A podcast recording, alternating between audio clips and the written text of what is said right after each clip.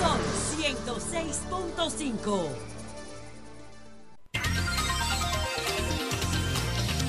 Son las 6:58 minutos. Buenos días, dominicanos, dominicanas, ciudadanos, ciudadanas del mundo. Julio Martínez Pozo.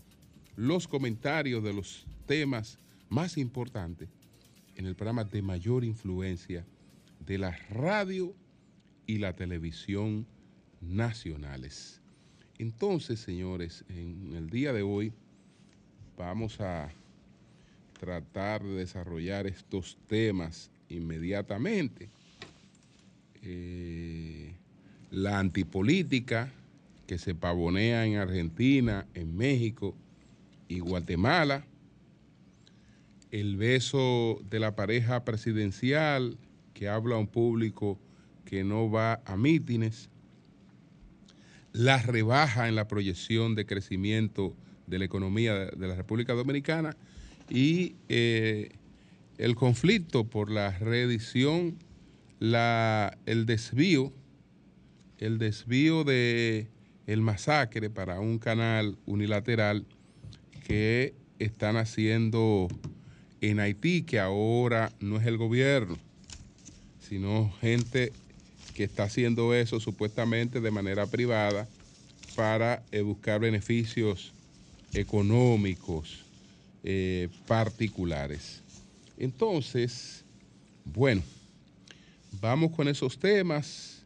Eh, felicitaciones a la nueva eh, Miss República Dominicana para Miss Universo, que se celebró en el día de ayer, que ganó la representante de la provincia Sánchez Ramírez. Bueno, eh, ella aprenderá dónde está la provincia Sánchez Ramírez y aprenderá un poquito de español también. Entonces, bueno, felicidades, felicidades, eh, pues a las ganadoras y nuestro abrazo y reconocimiento especial a la representante, la que fuera la representante de la provincia Duarte, María Vargas, y nuestro, nuestro reconocimiento. Bueno, señores, miren, vamos con estos temas de inmediato. Eh, ustedes saben que ocurrió otro, otro acontecimiento sumamente triste, sumamente triste porque además del fallecimiento de la hija de Yolanda Martínez, que fue sepultada el pasado sábado, el domingo se produjo otra noticia similar, que fue la del fallecimiento de la hija del ex senador de la provincia Duarte, Amil- Amílcar Romero. Eh, su hija pues falleció, ella estaba eh, en Perú, en Perú, imagino que en un viaje turístico, y entonces allá falleció, se le produjo un, infarto a Chiara Melisa Romero Jorge, hija de Amilcar Romero y de, eh, y de eh, su madre, la señora Jorge. Eh, entonces, nuestra solidaridad, nuestra solidaridad con esta familia que ya ustedes saben cómo se encuentra en estos momentos al recibir esta, esta sorpresa de tanto eh, Saskia, que es su madre, como Amilcar, pues sabemos o nos imaginamos, nos imaginamos más o menos cómo pueden sentirse, pero solo nos imaginamos cómo ellos pueden, pueden sentirse. Se produjo una interrupción aquí del servicio energético, eso no es raro. Eso no es raro. Apagones y la tarifa es, eh, ya ustedes saben, que el que le está llegando la tarifa es asaltando que está para pagarla, porque eh, es una tarifa que no se corresponde no se corresponde en lo más mínimo con los niveles de consumo. Totalmente desproporcionada. Entonces, con una tarifa eléctrica desproporcionada, tenemos esta situación que en cualquier momento usted está en cualquier lugar y ocurre esto. Ocurre esto. No importa que sea una funeraria como le ocurrió a Hipólito Mejía varias veces. Ocurre esto. Pero ya nuestra servicio de emergencia entró eh, inmediatamente. Entonces, señores, nuestro, nuestra solidaridad con el senador Romero, con su esposa, con todos sus hijos, con toda su familia, que sabemos que están realmente destrozados. Entonces, decía que la antipolítica se pavonea en América Latina y vamos a hablar de tres casos concretos. El caso Argentina, el caso, el caso de México y el caso de Guatemala. En Argentina se celebraron el pasado domingo unas primarias que son obligatorias. Se llaman paso. Las primarias se llaman paso y PASO son las siglas de las primarias. PASO quiere decir primarias abiertas, simultáneas y obligatorias. Es decir, todos los partidos el mismo día celebran sus primarias abiertas, simultáneas y son obligatorias. Por eso esto se llama, esto se llama paso. Esas primarias adelantan el resultado electoral en Argentina casi siempre.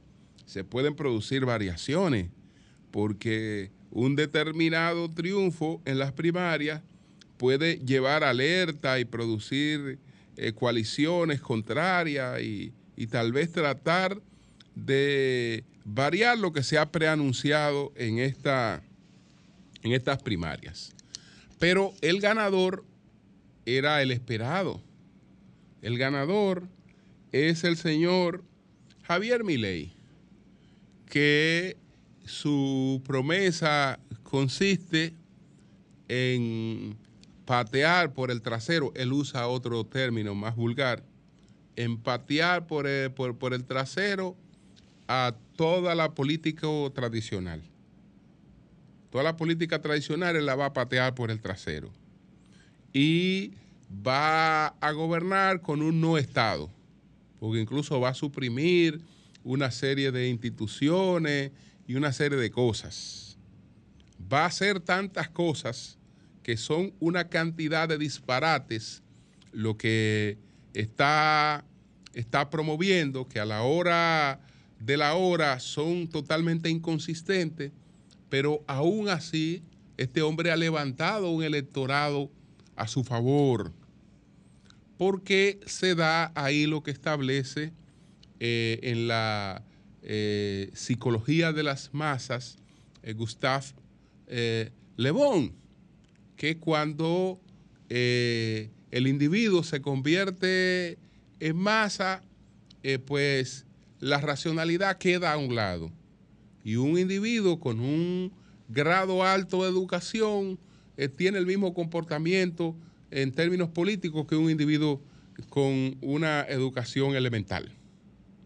Elemental, porque eh, ¿cómo es posible que la gente salga a votar por una persona que te está planteando una serie de cosas, pero que ya todo lo que hemos vivido, en, en cierta medida, la experiencia política, etcétera, sabemos que esas cosas están muy en el aire. Pero bueno, en base a ese, a ese, a ese populismo, a culpar de todo lo que ha ocurrido, a lo que han dirigido, y eh, él, va a regresar a Argentina a su condición de potencia económica. Eh, el hombre va a hacer y va a deshacer. Y mientras tanto, pues aplauso y respaldo para él. Eso es lo que está recibiendo. Y ya ganó entonces estas primarias, fue el candidato favorito en estas primarias y es el hombre a vencer entonces en las elecciones presidenciales eh, en, en Argentina. Los partidos tradicionales, eh, el quicherismo, por ejemplo, eh, ni siquiera se animó. Una situación desastrosa, desastrosa. Entonces este es el, este es el buey con el que hay que arar en, en Argentina, mi ley. Entonces, en México, en México se ha dado un fenómeno y ese fenómeno ya produjo un resultado. Un resultado que hasta hace poco eh, parecía que, que no se iba a producir. En México había sido muy difícil unificar las, a los opositores en torno a una propuesta y se decía que eso no sería posible. Bueno, eso ha sido posible. Y entonces, por el mecanismo de encuesta, los partidos políticos hicieron sus mediciones y la candidata opositora que se escogió por consenso fue a, a Xochitl Gálvez. Ella es la candidata opositora escogida por consenso por el PRI, por el PAN y por el PRD y otras agrupaciones. Ella va a enfrentar la propuesta de Morena. Morena también está llevando a cabo una encuesta. Morena es el partido de López Obrador, el- del, presidente López Obrador. Está llevando una encuesta para escoger su candidato o su candidata. De antemano, quien tiene todas las posibilidades de ser escogida es una mujer. Claudia Sheinbaum es la que tiene toda la posibilidad de ser escogida, que compite con el canciller, el canciller, el ex canciller Marcelo Ebrard. Entonces ella fue jefa, jefa de gobierno, eh, ella está muy por encima de, de Marcelo Ebrard. Incluso ayer Marcelo estaba denunciando manipulación en la medición que se está haciendo para escoger la candidatura de Morena. En México, entonces, tendremos un enfrentamiento por la presidencia entre dos mujeres. Dos mujeres van a competir por la presidencia de México. Claudia Sheinbaum y, y Xochitl Gálvez. Xochitl Gálvez es- ha sido el- el- el- el fenómeno porque ella, aunque tiene militancia política y es senadora por, por el PAN, tiene militancia pero no ha tenido un perfil político activo. Es decir, que a ella se le asume como parte de la antipolítica, al extremo de que ella ha derrotado juntos a todos los aspirantes tradicionales de los, de- de- los partidos opositores. Es decir, eh, todas estas cúpulas opositoras tenían otras candidaturas. Eh, ella se colocó por encima de esas candidaturas.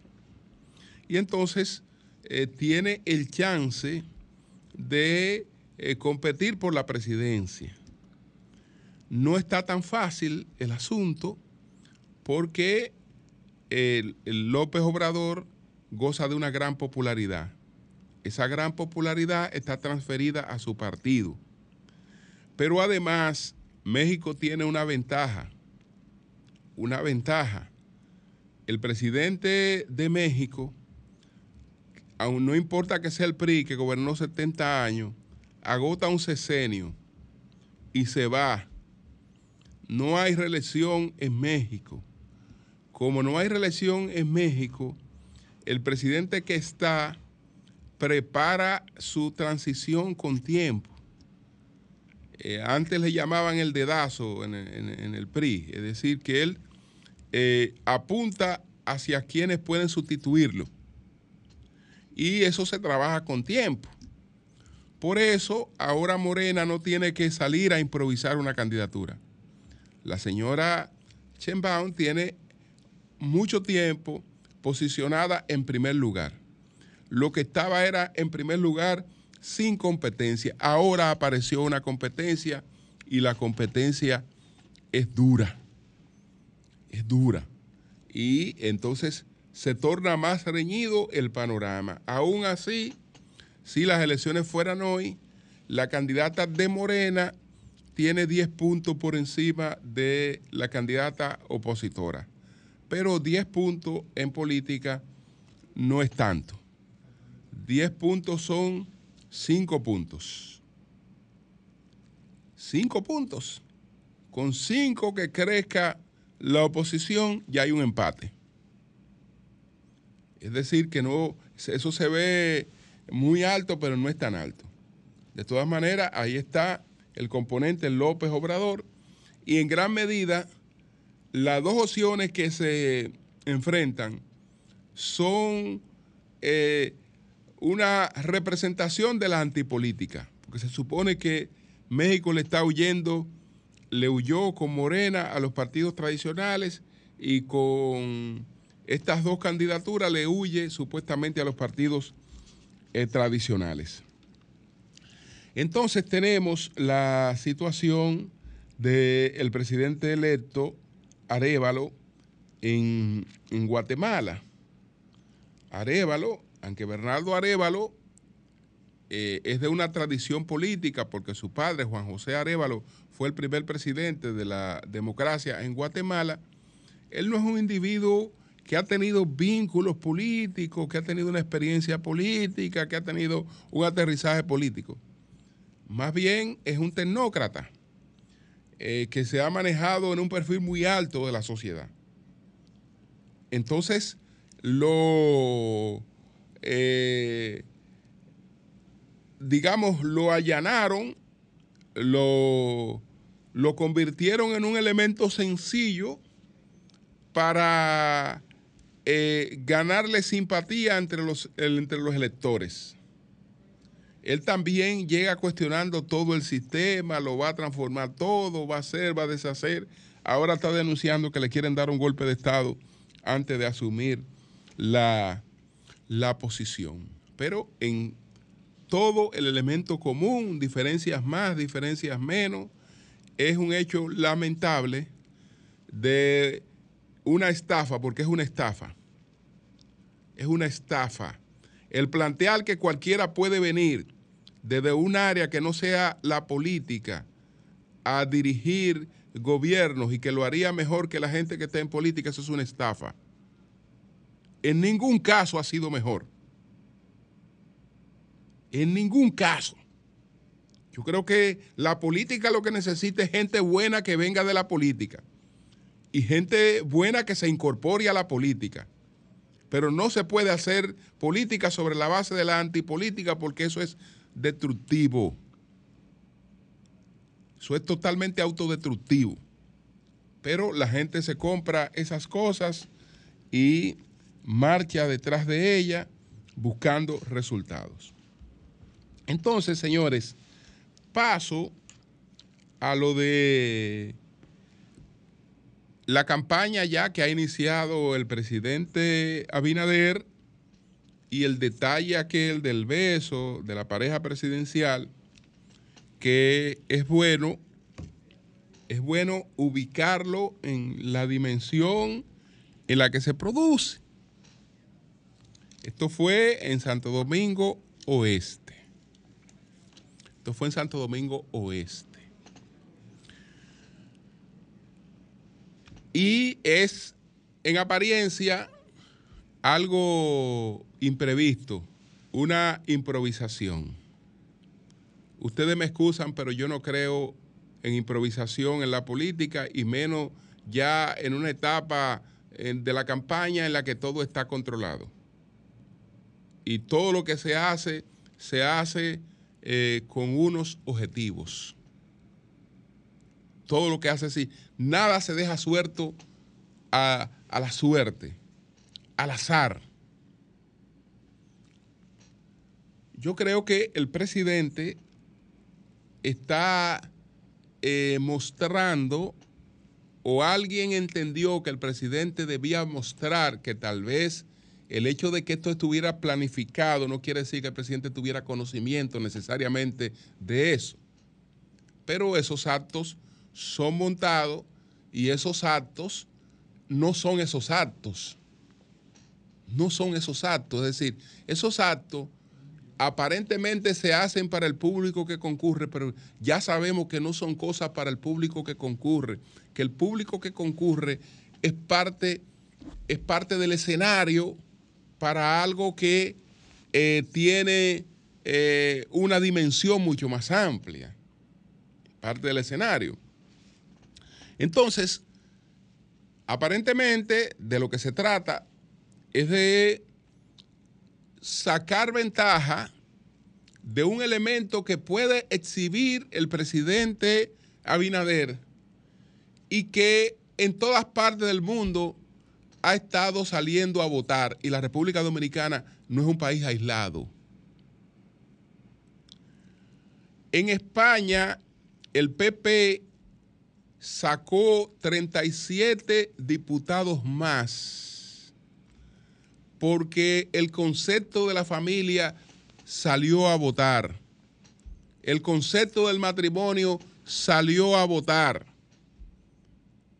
La, el concepto sobre la educación salió a votar.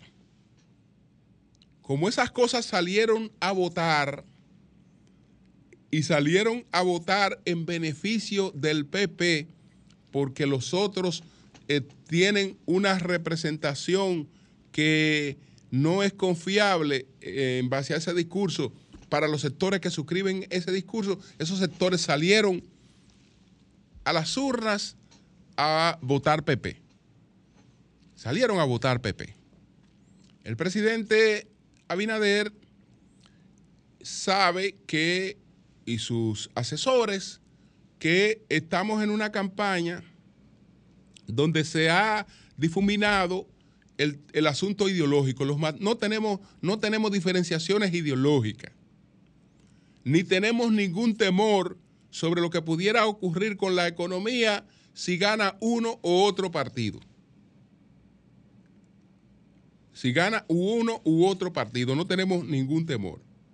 Entonces, hay que procurar algunas diferenciaciones o sacar ventajas de algunas diferenciaciones.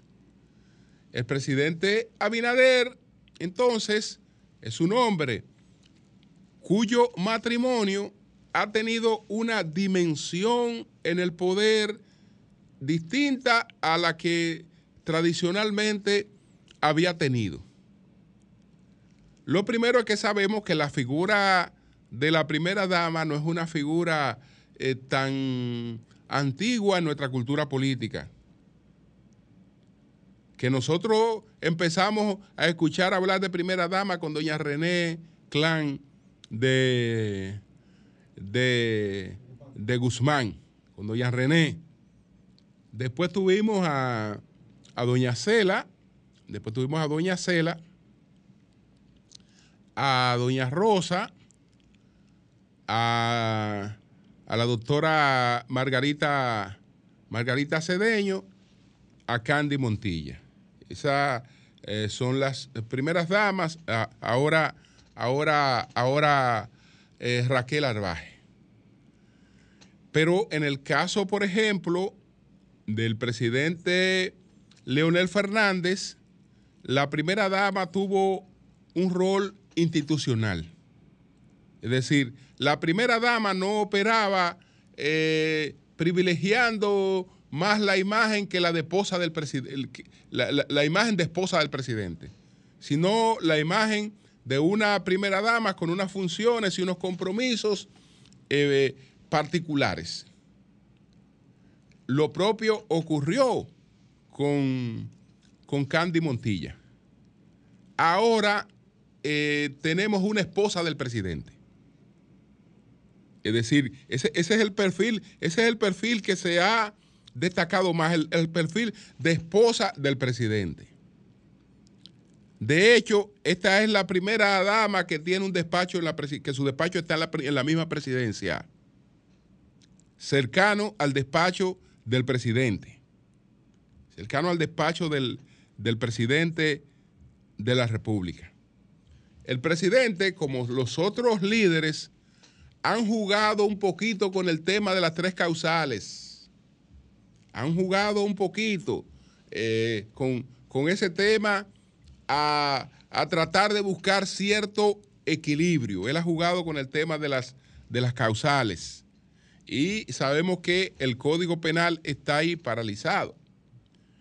Pero hay otros elementos y en, otros, y en, y en, esos otros elementos él puede mostrar una diferencia a sectores que son importantes, que pueden tomar decisiones de conjunto en, en, en, torno a un proceso electoral. Entonces, a esos sectores, a esos sectores eh, se le proyecta el concepto de un matrimonio. Es aquí la representación de lo que ustedes claman. Es aquí. Yo soy la más auténtica representación de lo que ustedes claman, de lo que ustedes buscan. Y eso no está dirigido a todos los electores, eso está dirigido a una parte de los electores. Y es una ventaja legítima porque es un hecho, es un hecho que, que, no, que no parte de, de, de, de, un montaje. Esa es la realidad de la vida del, de, de esa pareja. Entonces, ya que, ya que está la realidad, saquemos provecho de ella. Saca, exhibamos eso. Exhibamos eso, que eso en estos momentos eh, puede ser, eh, digamos, de aporte.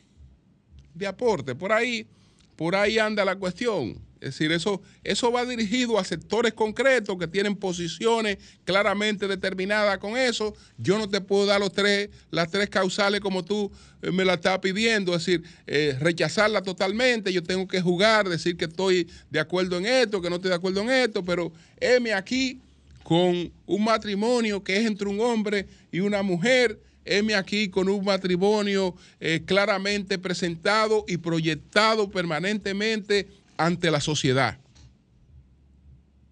Heme aquí con, con, estos, con estos atributos eh, concretos. Y eso pues tiene su, sus resultados. Entonces, bueno, señores, es preocupante, es preocupante lo que, lo que se está proyectando sobre la economía dominicana el propio gobierno eh, ha tenido que rebajar las expectativas de crecimiento de la economía. Y lo hace porque es un asunto de credibilidad. Es decir, esto no puede presentarse de manera sorpresiva, sino que es importante que haya partido de un reconocimiento del gobierno. El gobierno sigue revisando a la baja las... Eh, eh, digamos, las expectativas de crecimiento de la economía dominicana para el año 2023. En marzo proyectó que cerraría el año con 4.25%. En junio la bajó a 4% y en agosto la redujo a un punto porcentual para ubicarla en un 3%. Esta decisión viene dada a raíz de la incertidumbre económica que domina tanto en el entorno internacional como en el doméstico. Esto lo dice el Ministerio de Economía eh, en su informe. Bueno, yo no sé cuál es el contexto internacional que se pueda eh, alegar en estos momentos.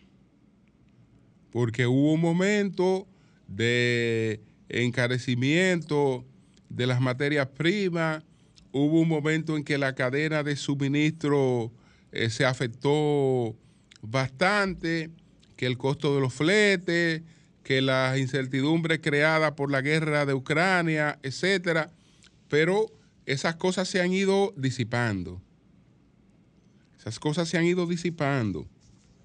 El gobierno ha tenido una parte que en la que pudo ser mucho más activo y no lo fue, que es en el impacto que tiene la ejecución de capital de su presupuesto en eh, el desarrollo de la dinámica económica. Y entonces, como eso no ha operado con la eficiencia eh, que se requiere, esto también impacta en estos resultados. La actividad económica creció 2.9 interanual en junio del 2023, de acuerdo con los registros del Banco Central Dominicano. Sin embargo, el crecimiento acumulado en los primeros siete meses del año fue de apenas 1.4, 1.4, cuando para julio del año pasado era de 5.5. La expansión registrada hasta junio, hasta julio, el Ministerio de, de Economía la atribuye a una respuesta de la mejoría significativa de las actividades manufactureras local, construcción, comercio y transporte que habían incidido en la ralentización de la demanda observada en el primer semestre del año. Además, esto lo dice el Ministerio de Economía, dice que el resultado de las facilidades de previsión de liquidez, así como las reducciones de la tasa de política monetaria que forman parte del paquete de estímulo monetario implementado por el Banco Central. Para el 2024 la perspectiva es más positiva, pero también se redujo. Eh, se prevé una expansión del Producto Interno Bruto de 4.5 a 5, eso es para el 2024. Lo concreto es que el gobierno habla de un crecimiento de 3 eh, para este año y eh, pudiera, pudiera ser incluso por debajo de 3. Porque si en los primeros 7 meses crecimos 1.4, eh, no creo que eh, las cosas sean distintas en, en el periodo que queda. Por eso que yo estaba hablando de 2.9. 2.9. La gente no sabe con qué se come eso. No sabe con qué se come eso porque eso eh, no lo ve expresado de manera concreta, pero sí nos afecta. Sí nos afecta. Eso es lo que nos dice que eh, hay menos, hay menos circulante, hay menos, hay menos dinero, hay menos movimiento económico, hay menos oportunidades. Hay menos oportunidades eh, cuando se dan esas, esas situaciones. Bueno, finalmente, con relación al tema del desvío de, del masacre, que eh, los haitianos hace tiempo que insisten en la construcción de un canal para ellos tomarse las aguas del, del masacre. El masacre es un recurso eh, que divide la frontera entre ambos países, un recurso natural que no puede tener una explotación unilateral eh, por ninguno de los dos, de los dos, de las dos partes. Entonces,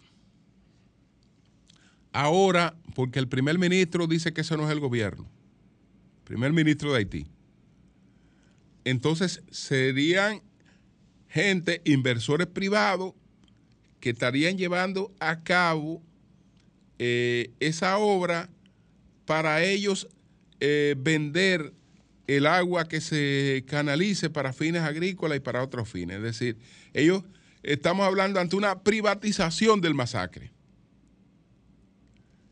El gobierno, el gobierno tiene, eh, se, ha, se, ha, se, ha, opuesto, la Cancillería ha expresado su oposición categórica a esta situación. El canciller ha advertido que esto viola, eh, el, viola el, el, el Tratado de Paz del, del, del 1929, el acuerdo fronterizo del 35 y la rectificación que se hizo en el 1936. Que todas esas cosas la viola. Ahora, ¿qué vamos a hacer?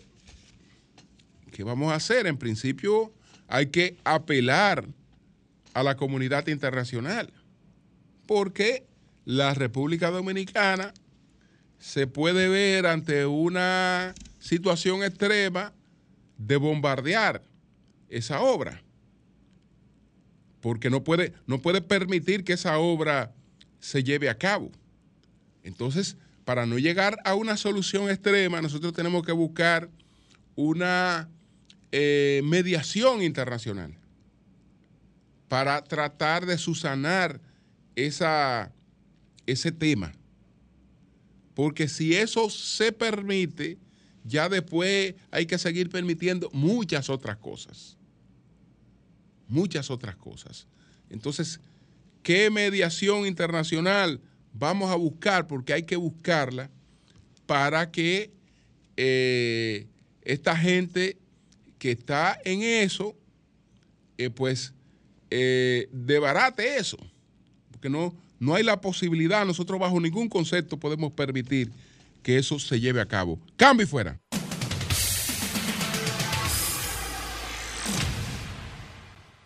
Bien, eh, Lea, por ahí está Luis Ramírez, que es experto en concursos de belleza, que ha sido jurado. Antes, eh, no, él se está oyendo. él no, que él se fue. ¿Y qué pasó? Él dijo que él se fue. Di- Dice Luis que ya él se fue. Ah, que él se fue. sí. qué, qué barbaridad. Buenos días, adelante. Buenos días, Sí, Martínez Pozo. El fraude, oiga cuál es, sí. que es en base al fraude eléctrico que está montado en la reelección. Es ahí donde está el dinero. No hay que sacar dinero de otro lado. Otra cosa, no me gusta la reelección. Vendo la unidad familiar, pero si me la dan me jondeo. Voy y le doy un beso espontáneo. Pero señores, pero en la luna que vivimos, vamos a ser un poquito más respetuosos al cerdo, al dominicano. Y gracias. Bien. Buenos días, adelante. Buenos días. Buenos sí, buenos días. Quiero hacerle un llamado a Fellito Subelví, al señor presidente de la República. Las cañadas que se están haciendo en la zona de expansión de Los Ama, en la barquita de Sabana Perdida, el, eh, la casa está construyendo vivienda a la orilla y se llenan de agua por la tormenta y cada vez que llueve, entonces es una inversión pública que no sirve de nada, sino que mantiene a la gente dañada en Sabana Perdida, en la barquita. Revise eso, señor presidente. Tanto dinero. Bien. Buenos días, adelante. Buenos días. Buenos días para todos ustedes. Un abrazo, hermano Julio Martínez Pozo. Adelante. Y el equipo soy la mañana José García de los Aires del Norte. Adelante, Cheo. Julio, Julio, dos cositas breves. Primeramente, Sí. da, darte las gracias a ti, al equipo del Sol de la Mañana y al empresario Antonio Espallá, ya que el llamado que hice la semana pasada con respecto a las raciones que se le dan a los envejecientes, ya eso fue fue saldado. A veces hay funcionarios que tienen su- eh, que tienen gente en su entorno que no lo ayudan a hacer el trabajo, pero ya la señora directora resolvió ese problema. Por otro lado, quiero felicitar a Manuel Núñez, ya que aquí hubo un gran operativo en el sector La Yagüita, los Jardines del Norte, donde hubo de todo. Eh, un hombre que está trabajando, un dirigente comunitario, bien conocido en la circunscripción número 2, y nosotros esperamos que la circunscripción le dé el apoyo para que sea el próximo diputado. Gracias, Gra- buen día. Gracias a ti. Buenos días, adelante. Buen día, equipo. ¿Cómo están ustedes? Bien, bien, adelante. Jorge Ramírez de los Ríos. Sí, adelante. Julio, tú hablabas del, del tema del masacre, de, de lo que están haciendo, están haciendo aparentemente personas individuales, eh, creando un canal en el tema del masacre. Pero es que los haitianos están acostumbrados. Y mira que tenemos un director de migración que está empecinado en que las cosas salgan bien y haciendo lo que tiene que hacer. Pero Julio, el ministro, el ministro de Trabajo, con el tema, por ejemplo, tú vas a una tienda, tú- yo, te- yo voy pasando ahora mismo por el frente de Plaza Hop. En Plaza Hop, si tú tienes 300 empleados, de los 300 hay 290 que son haitianos y los otros chinos y tú tienes dos o tres dominicanos. ¿Qué está haciendo el ministerio, el ministerio de Trabajo con este, este- con este tema? qué está haciendo. Porque es que nosotros también somos muy permisivos con muchas cosas en este país y queremos dejarle a una sola institución un tema que es de seguridad nacional, que hay gente que se han olvidado de que ese tema es de seguridad nacional. Muy buenos días y gracias. Gracias a usted. Buenos días, adelante. Buenos días, Julio. Adelante, buenos días. Sí, yo en estos días, cuando el presidente está acompañando a Juan Manuel Méndez en el COE, Juan Manuel Méndez hablaba de nuestro gobierno Sí. y da unas declaraciones, Juan Manuel dice que él y el presidente le pide que vaya a la calle, lo acompañaría. Él es un ciudadano y está libre, el militar, se puede apoyar también, eso está bien. Pero se destapó Juan Manuel Méndez apoyar al presidente de la República. Ok, ok. Buenos días. No, no, No, ya- no. él está retirado. Sí, buen está día, retirado. Julio. Sí, buenos días. Buen día, te saluda Merán de aquí de los Guaricanos. Mira, con relación a las cañadas, eh, el oyente que llamó, yo creo que esas, esas personas viven ahí hace muchos años y hace, además se hace un levantamiento antes de... Yo creo que se está haciendo un buen trabajo en la cañada y seguimos felicitando a Fellito Suberví por el trabajo que está haciendo ahí. Bien, bien, pues gracias a ti. Buenos días, adelante, buenos días. Buenos Bueno. días, soy. Buenos días, Julio. Adelante. Dani González de New York. Adelante. Julio, en el día de ayer, el presidente, el expresidente Leonel Fernández, en Gabriel de Mao, bajo lluvia, desarrolló una actividad a casa llena. Eso está indicando que ya le queda poco al gobierno indolente del PRM, de Luis Abinader, que es para afuera que van, porque el costo de la vida está muy caro, la comida está muy caro, el pollo está muy caro, y eso no lo aguanta nadie. Bien, buenos días, adelante. Buenos días. Don Julio, buen día. Adelante. ¿Cuándo será la juramentación de José Lalón en el PRM? Yo estoy intrigado de, de cuándo será eso. Bueno, él ¿Usted dice que no, él dice que no se va a juramentar en, en el PRM. ¿no? que él, ya él se unió al, al panel del PRM en, en el programa. Soy como que no se va a juramentar. O ya se juramentó. No, no, no, él se va a juramentar en el PRM. No, José dice que él no está ahora mismo en ninguna organización política. Buenos días, adelante. Buenos días, buenos días. Sí. Ya- llamando de aquí del Consejo de Bellavista para pedir cuatro años más por el mejor presidente de la República Dominicana, Ah, Luis Abinader perfecto. Corona, para el, el que creó el Ministerio Público Independiente y por el que ha desentado los hospitales y rescató el 911. Cuatro años más por el presidente Luis Abinader Corona desde el Consejo de Bellavista. Bien, pues gracias. Buenos días, adelante. Del Muy buenos días, Pero él mismo lo dijo. Buenos días, adelante. Le habla Carlos Enrique. Sí, de adelante. Linda. Sí. Viendo en las encuestas que la oposición, con todo y que, y que se hayan unido los tres partidos opositores, no suben ninguno en las encuestas y el presidente Luis Abinader sigue avanzando, positivo y firme. Pasen buen día. Bueno, pues buen día a ti, buen día a ti. Bueno, señores, vamos a continuar. Son las 7:44 minutos. Buenos, buenos días, Nayí, adelante. Gracias, don Julio Martínez Pozo. Muy buenos días a todo el país. Y por supuesto, dar los buenos días a este equipazo del sol de la mañana. Miren, señores, en el día de ayer estuvimos en el municipio de Vallaguana, provincia Monte Plata, acompañando al candidato presidencial del Partido de la Liberación Dominicana, eh, Abel Martínez, y en ese acto, que fue el acto de proclamación de un amigo nuestro de, de tantos años, una persona que conocemos de ese eh, bello municipio de la provincia Monte Plata, que es Vallaguana, y me refiero al actual alcalde Manuel Pantalio. Manuel Pantalio que va por la repostulación eh, para el proceso electoral del mes de febrero y que ha hecho una gran labor municipal a pesar de no contar y no haber contado durante estos casi cuatro años con el apoyo del gobierno central, como sí han contado con él otros alcaldes, sobre todo del partido de gobierno. Pero a pesar de eso, ha podido resolver eh, los principales problemas de este municipio, eh, como es el de mantenerlo limpio, eh, con la recogida de basura a tiempo. Ha desarrollado también el tema de la cultura, eh, la construcción de aceras, de contenes, de una serie de obras que son muy importantes para estos municipios y con el presupuesto que recibe este ayuntamiento, con una administración efectiva, ha logrado realizar importantes obras en beneficio de toda la municipalidad.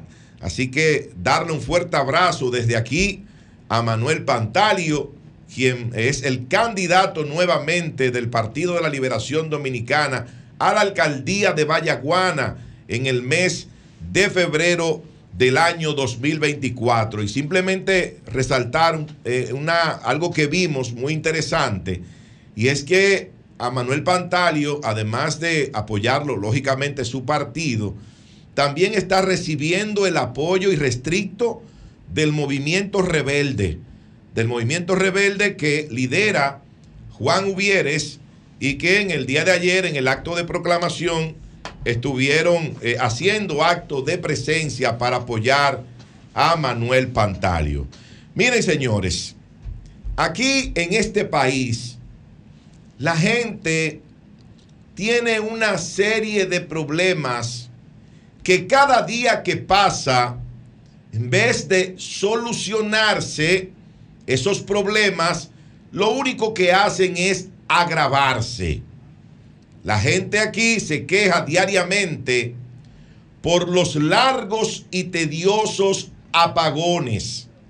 Y hemos visto en diferentes puntos del país donde la desesperación ha llevado a las personas a colocar, lamentablemente, y lo criticábamos la semana pasada, el, buen amigo y compañero Pedro Jiménez, el hecho de encender neumáticos en las vías, que estos neumáticos deterioran las calles, deterioran el asfalto, pero la gente en su desesperación, en ese hartazgo por esos largos y tediosos apagones a todas horas del día, se ven en la obligación de salir a protestar ante la mirada indiferente de las autoridades en materia eléctrica de nuestro país. La gente está cansada, entonces dice lo siguiente, no nos dan energía, nos dan muchos apagones, pero sin embargo tenemos que pagar una factura eléctrica cara que no se corresponde con el servicio que estamos recibiendo. Entonces eso provoca un nivel de desesperación, de impotencia, de indignación por parte de la población que no sabe qué hacer, no sabe qué hacer ante la falta de respuesta de las autoridades eléctricas a este grave problema. Miren que cuando el gobierno pasado eh, encendió las dos unidades de Punta Catalina, entraron al sistema energético nacional más de 700 megavatios. Más de 700 megavatios. Señores, yo recuerdo, yo recuerdo que ya hace un buen tiempo la gente no utilizaba los inversores. Ya la gente prácticamente eh, había eh, o vendido o había guardado o las baterías se habían dañado de los inversores por la falta de uso. Porque cuando había un apagón, que era algo muy raro, bueno, pues la gente lo que duraba eran unos 5, 10, 15 minutos y volvía el servicio energético. Pero ahora no. Ahora estamos hablando de largas tandas de apagones en todo el territorio nacional y pagando una energía sumamente cara. Pero si usted se pone a revisar otros servicios que la gente antes recibía de manera eficiente, de forma efectiva y que hoy no son de esa manera, tiene que hablar, por ejemplo, del servicio eh, de emergencias 911. Hay que ver, hay que ver eh, en las condiciones que están una gran cantidad de las ambulancias que prestan servicio en el 911. Pero no solo eso, y es lo más grave de todo. Cuando una persona tiene una situación de salud, una situación de emergencia y que llama al 911, el tiempo de respuesta a esa llamada es sumamente largo. Esas personas muchas veces, por el tiempo que tarda la unidad en llegar, tienen que optar por otra eh, eh, situación. Por ejemplo, tienen que buscar un vehículo para llevar a esa persona a una clínica, para llevar a esa persona a un hospital, a recibir las, las atenciones que requiere en ese momento. Porque lamentablemente ese servicio que funcionaba de manera adecuada hace ya un buen tiempo, hoy en día, hoy en día tiene serias deficiencias y lamentablemente la gente no puede contar con él como lo hacía hace unos años atrás. Pero la gente sigue también con otras situaciones que le hacen cada vez más difícil su vida. Y me refiero al alto costo de la vida. La canasta familiar está prácticamente inalcanzable. Señores, cuando usted va a la casa del terror, perdón, a los supermercados del país, y usted va a donde está la carne, usted ve que una libra de pollo, de carne, No, la casa de él. del terror, los supermercados, pero cuando usted va Se asusta uno, a sí. donde están las carnes y usted ve que una libra de pollo le cuesta 80, 82 pesos, ¿eh? 80, 82 pesos, cuando hace un tiempo esa libra de pollo le costaba entre, entre 45 y 50 pesos, usted dice, pero ¿y cómo con lo que yo gano, que es prácticamente lo mismo, cómo voy a cubrir con las necesidades básicas en materia alimenticia de mi hogar, con lo que yo gano, si todo está más caro, si la leche está más cara, si la carne está más cara, el arroz, el aceite, la salsa de tomate, todo lo que se utiliza en un hogar diariamente, el precio que tenemos hoy es mucho más alto que hace unos años atrás. Sin embargo, la gran mayoría de los dominicanos tienen el mismo ingreso. Tienen el mismo ingreso y aquellos que, han, que les han aumentado el salario en los últimos años, no, ese aumento no compensa, no compensa el aumento que han tenido los artículos de la canasta básica durante los últimos tres años en la República Dominicana. Hay diferentes factores. En, principio se hablaba del tema eh, de los fletes, del tema de la importación de algunos artículos, y eso hizo que escasearan, que aumentaran de precio, el tema de los, de los abonos, de todo esto que se utiliza para el campo. Pero la realidad es que ha habido un aumento significativo en los artículos de la canasta básica, además del tema de la inflación, por el abandono del campo dominicano. Hoy en día los agricultores dominicanos no se sienten respaldados, no se sienten apoyados por el gobierno. Y por eso, por eso hoy todos los ciudadanos de este país tenemos que comprar los artículos de la canasta básica mucho más caros que antes. ¿Por qué yo toco esos tópicos que son graves problemas que afectan a la población dominicana? Bueno, por eh, en parte por el discurso del candidato presidencial del Partido Revolucionario Moderno, el presidente Luis Abinader, durante este fin de semana. Porque el país que pintaba el presidente Luis Abinader es un país que a mí me gustaría que me digan dónde queda, porque esa no es la República Dominicana.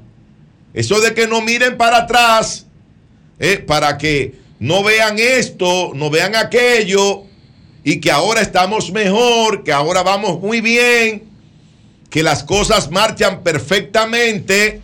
Bueno, Esa no es la República Dominicana que tenemos hoy. Es todo lo contrario. Hay, que oír a la gente en las calles. Hay que oír a la gente en el transporte público, en el metro, en el teleférico, en la onza, en las voladoras. Lo que dice la gente de cuál es su situación actual frente a, la- a lo que estamos viviendo todos los dominicanos. Sin embargo, sin embargo, el gobierno parece que está entrampado en una burbuja que no le permite ver la situación de calamidad y de dificultad que está viviendo la gran mayoría de los dominicanos. Así que ojalá, ojalá que se den una vueltecita eh, por los diferentes sectores eh, de este país, sobre todo los más marginados, los sectores más pobres, para que se den cuenta cómo está viviendo la gran mayoría del pueblo dominicano en este momento, que no está viviendo un sueño, todo lo contrario, con tantas situaciones que tenemos en el país, de apagones, de alta tarifa eléctrica, de alto costo de la vida y de inseguridad ciudadana, el pueblo dominicano está viviendo sin dudas una pesadilla. Cambio y fuera.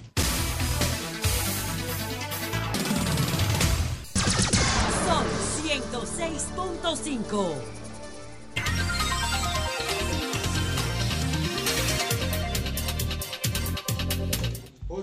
Dos minutos. Tenemos en la línea telefónica a Pelegrín Castillo. Buenos días, Pelegrín, ¿cómo estás? Masacre. Muy buenos días, Julio. Buenos días a todos en cabina y al público de ese inmenso espacio. Pelegrín, ¿cuál sería la forma de enfrentar este conflicto con Haití? Ahora se plantea que no es el gobierno, que son inversores privados los que están haciendo este, este canal para desviar las aguas del masacre. Entonces, en la República Dominicana, ¿cómo puede actuar frente a ese caso para impedir esa obra?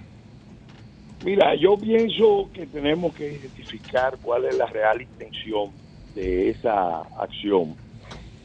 Eh, desde el principio quedó claro que no era una obra del Estado.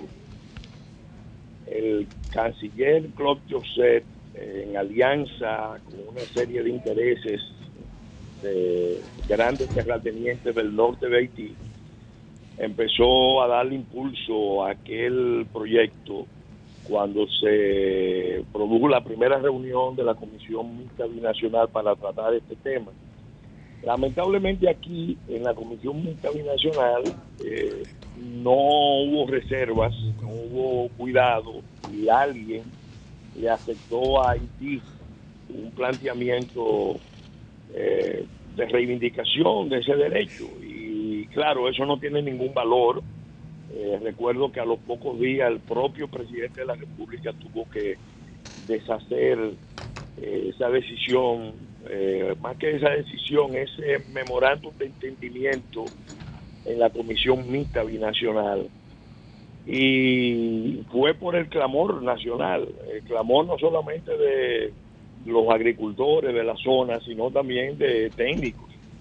Entonces lo correcto en este caso es eh, referirse a las buenas normas internacionales. Hay acuerdos internacionales sobre el manejo de los cursos de agua y hay antecedentes en la isla. Eh, yo quiero recordar que en una ocasión República Dominicana empezó a construir un- una obra eh, sobre el río Pedernales y resulta que fue el gobierno haitiano el que hizo la protesta y República Dominicana paralizó paralizó y hubo entonces un proceso de conversaciones, de negociaciones y se llegó a un acuerdo bilateral que fue cuantificado por ambos congresos es sobre el dique derivador del río Pedernales.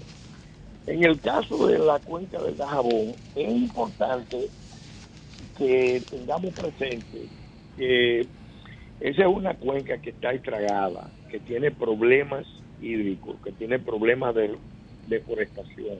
No desde ahora, yo tengo, ayer lo coloqué en las redes, un estudio de la YAICA, donde ya en el año 95 se hablaba de cuáles eran las limitaciones que tenía la cuenca para el manejo de procesos, tanto de parte dominicana como de parte haitiana. Entonces hay necesidad de las reglas generales de derecho internacional público de regirse por esas reglas, pero evidentemente Haití está en una actitud provocadora y concretamente Claude Joseph, porque Claude Joseph tiene otra lógica que eh, no es la de construir un canal hacia República Dominicana, sino es la de abrir una confrontación con República Dominicana. En eso viene desde que se le llamó la atención aquí.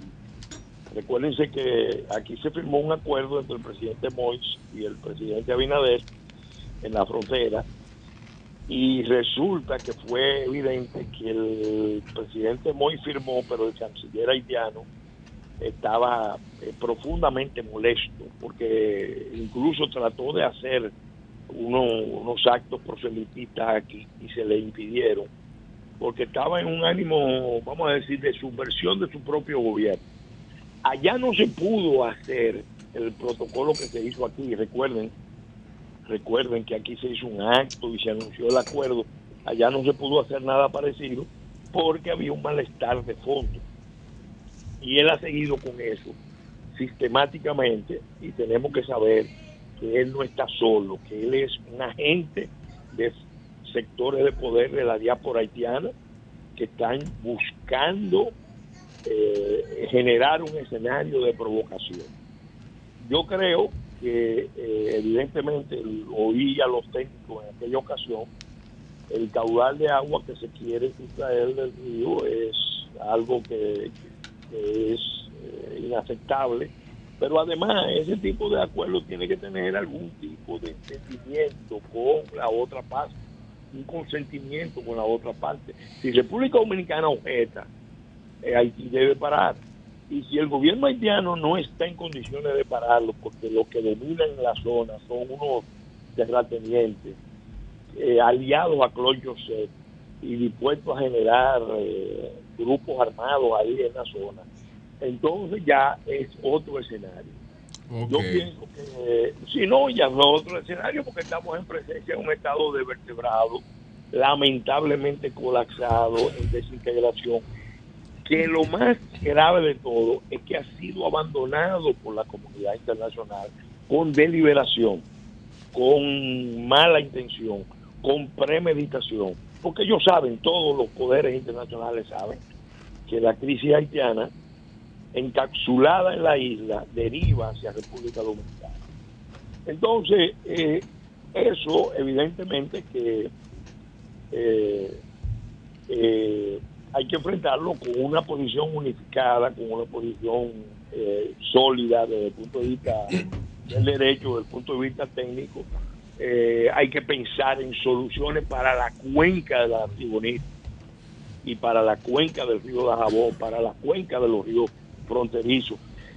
Eh, eh, es más, recientemente yo hice la directiva en el JOCA, y aprovecho la ocasión para decirlo por este medio, me decía un personal que ha estado trabajando en la zona que, que hay un desmonte eh, en la cuenca media del río Joca, que es parte de- del sistema del Bonito, y están desmontando la- los bosques de pino y con una presencia alta de haitianos. Lo digo por este medio para que veamos todas las implicaciones, porque estamos hablando de un país totalmente anarquizado, en violencia, en caos, y eso viene corriendo hacia el territorio dominicano. Entonces, esto es una muestra más de eso. Don Eh, yo creo que yo creo que esa obra eh, debe prepararse una documentación, eh, protestarla internacionalmente, eh, eh, e incluso denunciarla como una agresión, a- a- marcar a Claude Joseph y a sus socios, que son unos empresarios del norte, unas familias propietarias de grandes tierras que son las que han hecho la inversión, no es el gobierno haitiano. Ese es parte del problema. Es más, el asunto está tan crítico que ese Claude Joseph tiene parte del control de la Cancillería haitiana en la actualidad. Parte del control de la Cancillería haitiana. Y muchas de las pizzas que los consulados dominicanos le otorgan a los haitianos para venir a la República Dominicana están siendo concedidas en coordinación con la Cancillería haitiana y la gente de Colombia. Bien. Bien, Eh, don, don Pelegrín Castillo, yo quiero irme a otro tema, aprovechando su participación aquí en El Sol de la Mañana, y nos gustaría conocer su valoración de la alianza opositora Rescate RD.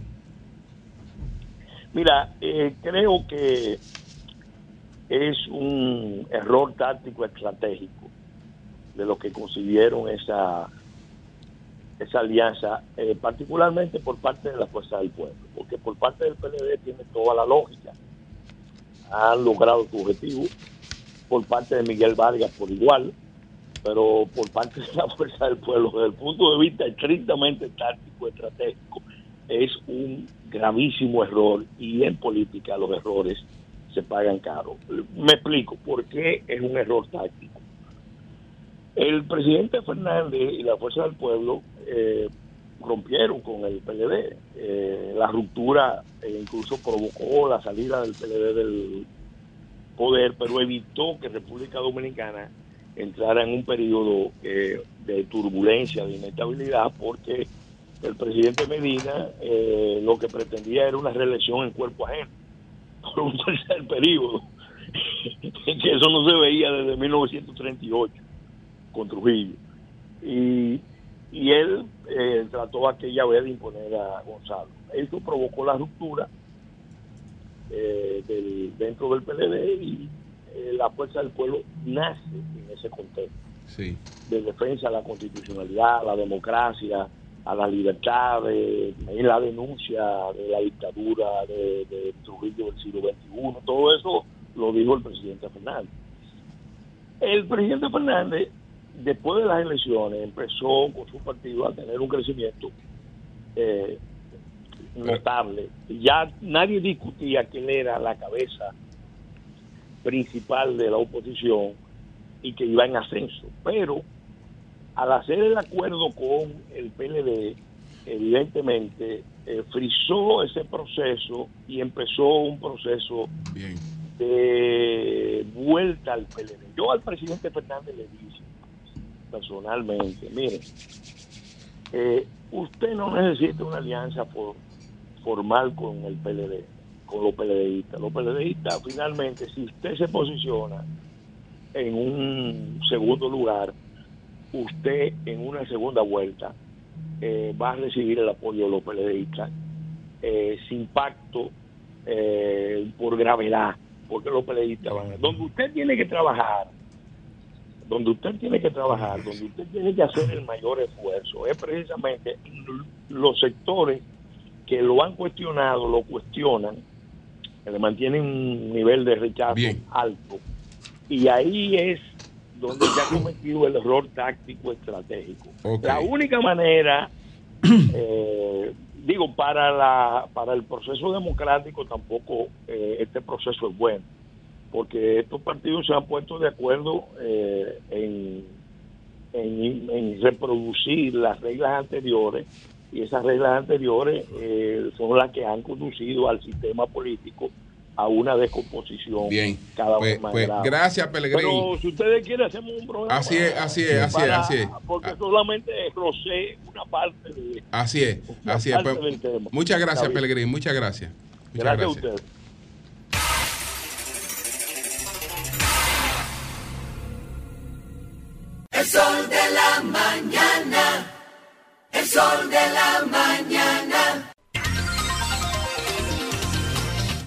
Son las 8.15 minutos. Buenos días, Marilena, adelante. Muy buenos días a todos. Espero que tengan una semana productiva y divertida. Marilena, dame un apunte con relación, antes de que inicie el Sí, comentario, para no interrumpirte.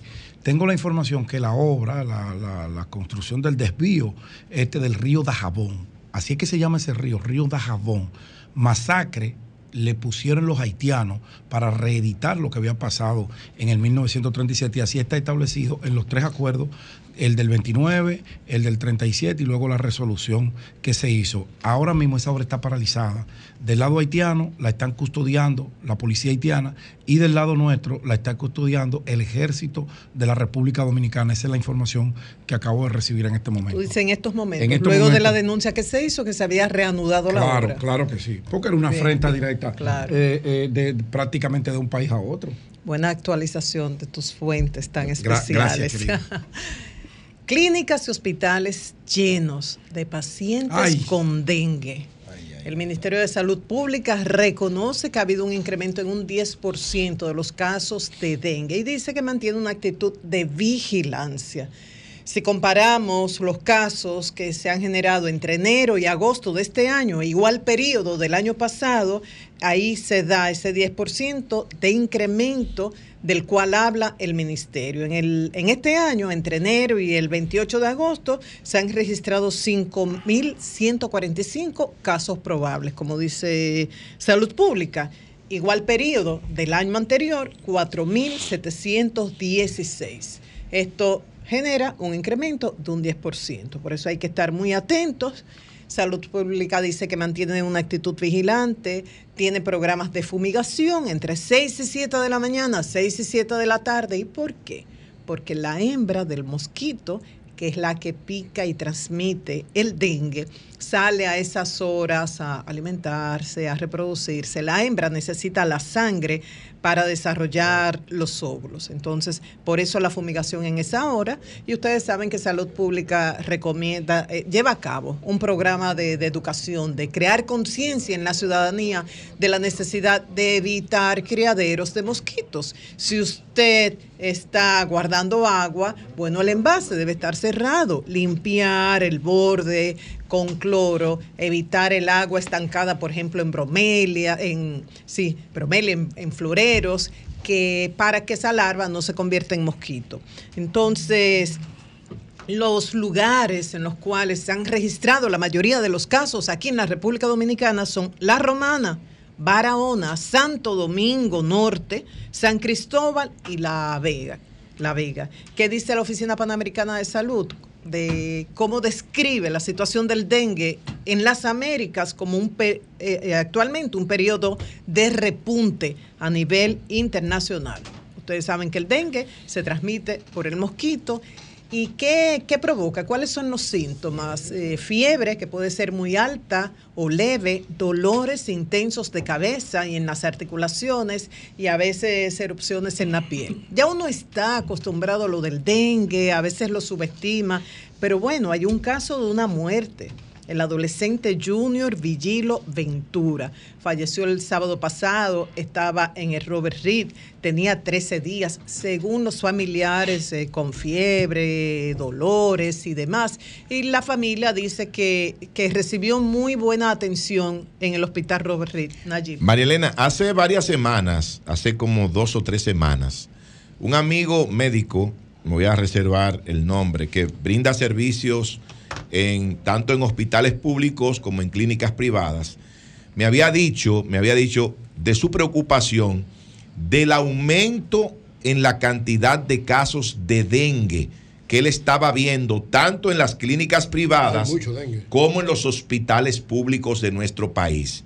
Eso hace ya, repito, dos o tres semanas, es decir, que la cosa ha ido agravándose. Así es. Salud Pública reconoce el 10%. Digamos que por subregistro, que siempre hay, casos no reportados y demás, sea una mayor cantidad de- del incremento. Entonces, Lamentablemente, disculpa María Elena, el dengue es un asunto cíclico en la República Dominicana porque tiene que ver con el aumento de las lluvias en el país, tiene que ver también con las condiciones climáticas en las cuales ese tipo de mosquito, que es el transmisor, pues Aedes se, aegypti. reprodu- se reproduce. No, hay, hay varias, la familia de él. Pero el la que, familia más, del el mosquito, que más, sí, el que más, el que más tiene. se manifiesta, Sí, el que más se manifiesta en los países tropicales como el nuestro es el Sí, Aedes el Aedes aegypti. El dengue es Aedes aegypti. Ahora hay cuatro serotipos Sí, de dengue. Exacto. No, no. eh, hay diferentes eh, tipos de dengue. Cuatro. eh, En uno tú puedes ser el dengue clásico, que es el más leve, vamos a ponerlo, y el otro que es el hemorrágico, eh, que está en el último nivel. Depende, depende, pero mira, en Cuba es algo, y eso es lo que quería resaltar, en Cuba los casos de dengue tienen cero muertes. El manejo del dengue, por ejemplo, en Cuba es bastante estricto y eh, durante años Cuba ha tenido cero muertes por dengue. Habría que ver, estudiar el manejo que ellos tienen. Aquí hay un manejo protocolar del dengue que tiene 20 años. eh, el proceso eh, de manejo del dengue. Habría que ver los casos porque ha aumentado. Este, hay la incidencia de la lluvia y el calor. eh, eso hace que el mosquito se reproduzca más rápido. Y habría que ver también una otra cosa, una campaña educativa de lo que tenga que ver con la acumulación de agua. Que no ha llegado, Y- dicho sea de paso. Exacto. Y doctor la- Félix, usted que sabe- gente se queja. Doctor Félix, lo peor de esta situación, porque como tú dices, lo del dengue lo tenemos desde hace tiempo, ya tanto ciudadanía como médicos y autoridades debemos estar preparados para eso y que no se produzca ninguna muerte. Virgilio, Virgilio es médico. médico. Bueno, ¿Usted el le dijo- cas- usted casi- le dijo doctor? sí, doctor, casi médico. Él Medicina. estudió medicina, yo creo que Ah, le faltaron algunas materias, Ah, no, algunos pero- semestres, Pero él- pero él- él concluyó. como hombre muy inteligente, la verdad que habla con mucha propiedad, mucha propiedad. ante casi colegas, casi colegas, y los propios médicos y sus maestros los reconocen. No, de verdad, yo no lo digo en tono sarcástico, no, de verdad. de verdad. Pero, pero si tú estás en una clínica y llega él o llega el doctor Que te busquen un ah, médico. el doctor muerto. No, no, que no. Agarren a Virgilio preso y denme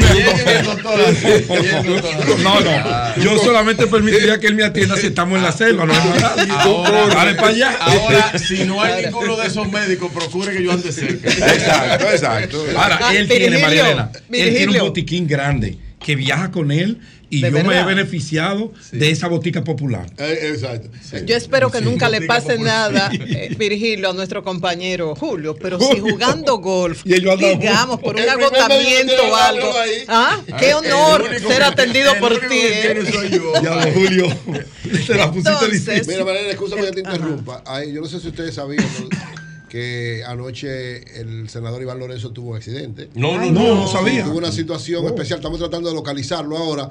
Él está bien. Ah, eso que tengo, pero tuvo una situación, entonces hay como una serie de Sí. inquietud sobre eso. Y estamos mandando a, a comunicarnos con él a ver si. Ah, no, orar a Gracias a Dios que está bien. A No, y qué bueno que está bien, ¿eh? Sí, Así gracias. es. Está bien. Entonces, el colegio médico hoy no va a atender a los pacientes que tienen ARS, o sea, ni seguro contributivo, ni en los hospitales, La ni en las clínicas. Claro, sí dicen, casos de emergencia sí, casos de dengue. Pero ¿qué pasa? No procede esto en estos momentos en los cuales, porque es muy fácil decir, ah, es dengue, pero esos síntomas de fiebre alta, dolores en las articulaciones, dolores en la cabeza, eh, de cabeza, no necesariamente pueden ser, dengue, pero el paciente que tiene eso necesita ser atendido. Y antes de darle un diagnóstico, que el colegio los médicos lo van a atender o no, esto no es el momento con casos de dengue muchos casos de infarto en gente joven, muchos casos de enfermedades del sistema respiratorio, muchísimos. Así como Najib decía de un médico que le decía recientemente, hace dos o tres semanas, cómo se habían incrementado los casos de dengue. Uno tiene especialistas en diferentes áreas que hablan también de muchísimas enfermedades. Este es el momento para que el Colegio Médico Dominicano que dice que el dengue se ha salido de control establezca ese paro de labores. No, y tiene para el jueves y el viernes un paro de labores de 48 horas. Esto no procede. Yo El sé que se han quejado, con eso ya. que se han quejado de que durante muchos meses de diálogo ahí participaba el ministro de Salud, el ministro de Trabajo, luego intervino la vicepresidenta y que no se logró nada. Yo entiendo que están cansados, que quieren que se, dicen que no les han escuchado en su solicitud de que se auto- au- actualicen tarifas y honorarios, pero no es el momento de negarle la atención a un paciente de una ARS, de verdad. Por otro lado, hay razones para preocuparse de lo que está pasando en Puerto Viejo, Asua, sí. Ya ustedes saben, entre jueves y viernes se hizo viral un video. Un derrame de combustible, se veían las manchas en el mar y los dirigentes comunitarios, la gente de la comunidad desesperada.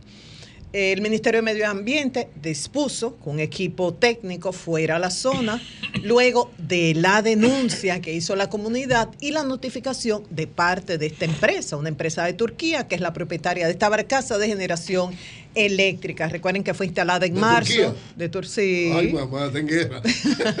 Fue instalada en marzo y con una capacidad para generar cerca de 170 megavatios. Entonces, inspeccionaron esto, dijeron, bueno, hubo un daño en la manguera, pero se detuvo el flujo de, inme- de inmediato, apenas duró unos minutos, y que el volumen derramado no es tan grande. Se habla también, bueno, y que van a, van a investigar los daños a la biodiversidad y demás. Se habla también del uso de un dispersante, esto no lo dijo medio ambiente, sino gente de la comunidad, el uso de un dispersante para contrarrestar este derrame. Pero esto es químico también. Y uno se pregunta cómo esto afectará a los peces.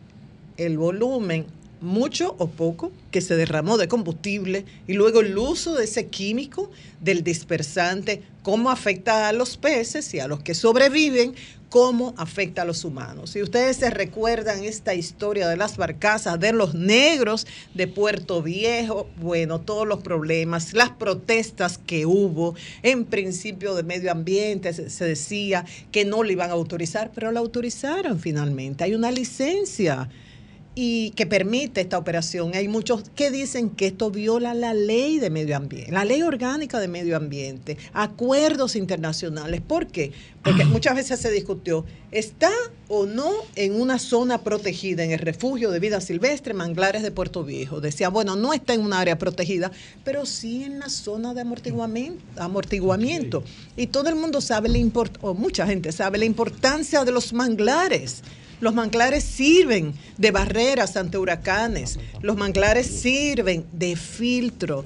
Sirven, es como un hogar, ayudan a- de diferentes especies marinas, ayudan a la biodiversidad. Entonces, y lo grave también es que este derrame, dicen la gente de la comunidad, que no ha sido el único. Esta ahora se volvió viral por los videos distribuidos entre jueves y viernes. Bueno, en un momento dado mandaron videos también de peces muertos y dicen que en ocasiones anteriores, esto se instaló en marzo, en apenas cinco meses, dice gente de la comunidad que se han producido derrames en otras ocasiones. ¿Qué se pide? Transparencia. ¿Qué se pide? Que no se oculte ni subestime información. La comunidad de ASO y todo el país tiene el derecho a saber realmente las consecuencias de este derrame y las medidas que se tomarán. Y finalmente, nuestro abrazo de solidaridad a- al ex senador Amilcar Romero y a Saski, a Jorge, por la muerte de su hija. Muy lamentable, eh, Julio lo comentó, eh, su hija, Chiara Melissa Romero, estaba en Perú, parece que de vacaciones, sintió un dolor en el pecho, fue llevada a una clínica y murió de un infarto. Se están produciendo muchos casos de gente joven con infarto y en estos casos generalmente la familia no opta por la autopsia, no es una opción, pero yo creo que es importante saber a qué se debe esto, porque ante esto la gente se pregunta, ¿esta persona tendría una condición congénita que desconocía que muchas veces se da? No, ¿cómo le llaman? Un fallo que no, que no, deja, no tiene síntomas, pero en un momento dado puede provocar un infarto. ¿Eso es lo que ocurre o hay otra co- condición? ¿Qué produjo ese infarto ante esta muerte y otras que se han producido eh, en el último año? Mucha gente joven que ha muerto de infarto, mucha gente, y esto ha salido en los medios de comunicación. ¿Por qué? Pero mientras tanto, que en paz descanse su alma y nuestro abrazo de solidaridad para toda la familia, Julio. Sí, esto a partir del caso de Julio Lugo. Así a partir del caso de la muerte Oh, sí, de, del pelotero, Leo. de Julio Lugo. La gente ha quedado con muchas preocupaciones por ese, ese tipo de casos.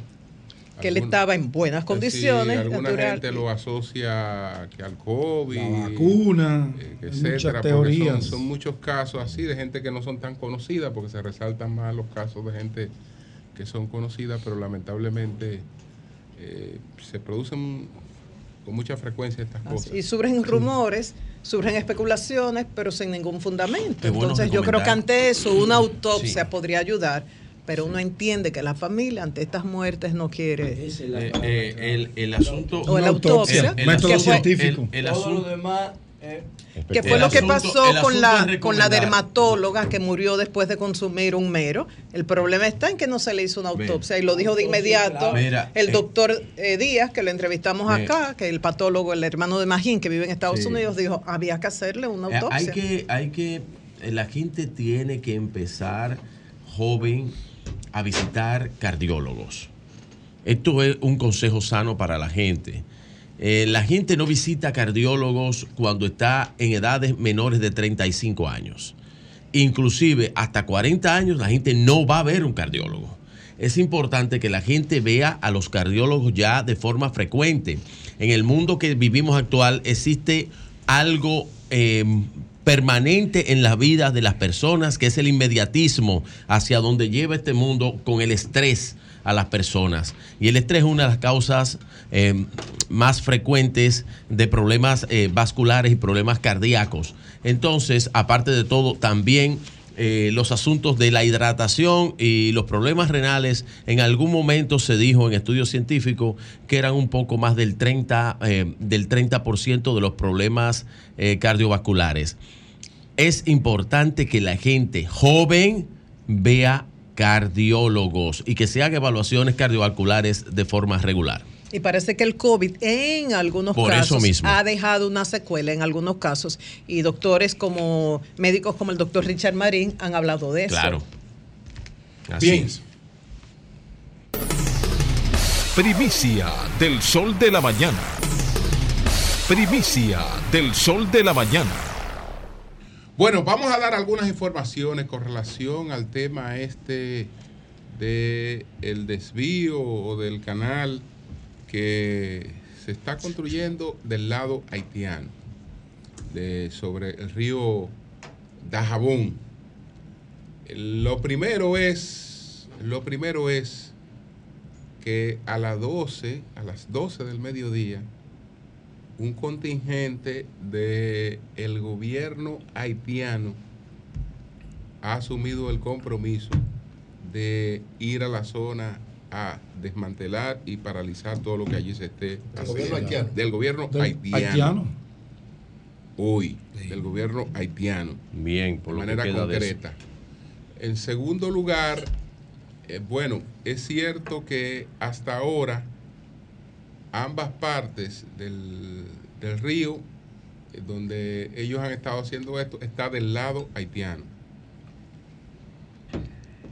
Técnicamente, eh, dicen algunos expertos que ellos no tienen ninguna posibilidad de desvío ahí porque esa parte está más alta que el río.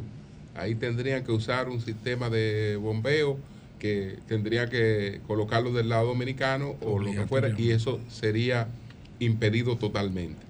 Es decir, cuando Pellegrín dice que se trata de más que de la intención de eh, hacer el desvío, que pudiera tratarse de una provocación, eso es cierto, pudiera tratarse de una provocación porque el tipo de obra que se está haciendo ahí es muy elemental, no es, no es una cosa eh, realmente que se vea que es una cosa que ha tenido que ha tenido algún plan.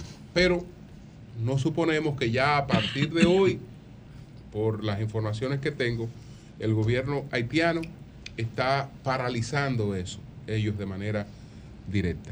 Cambio y fuera. Sol 106.5.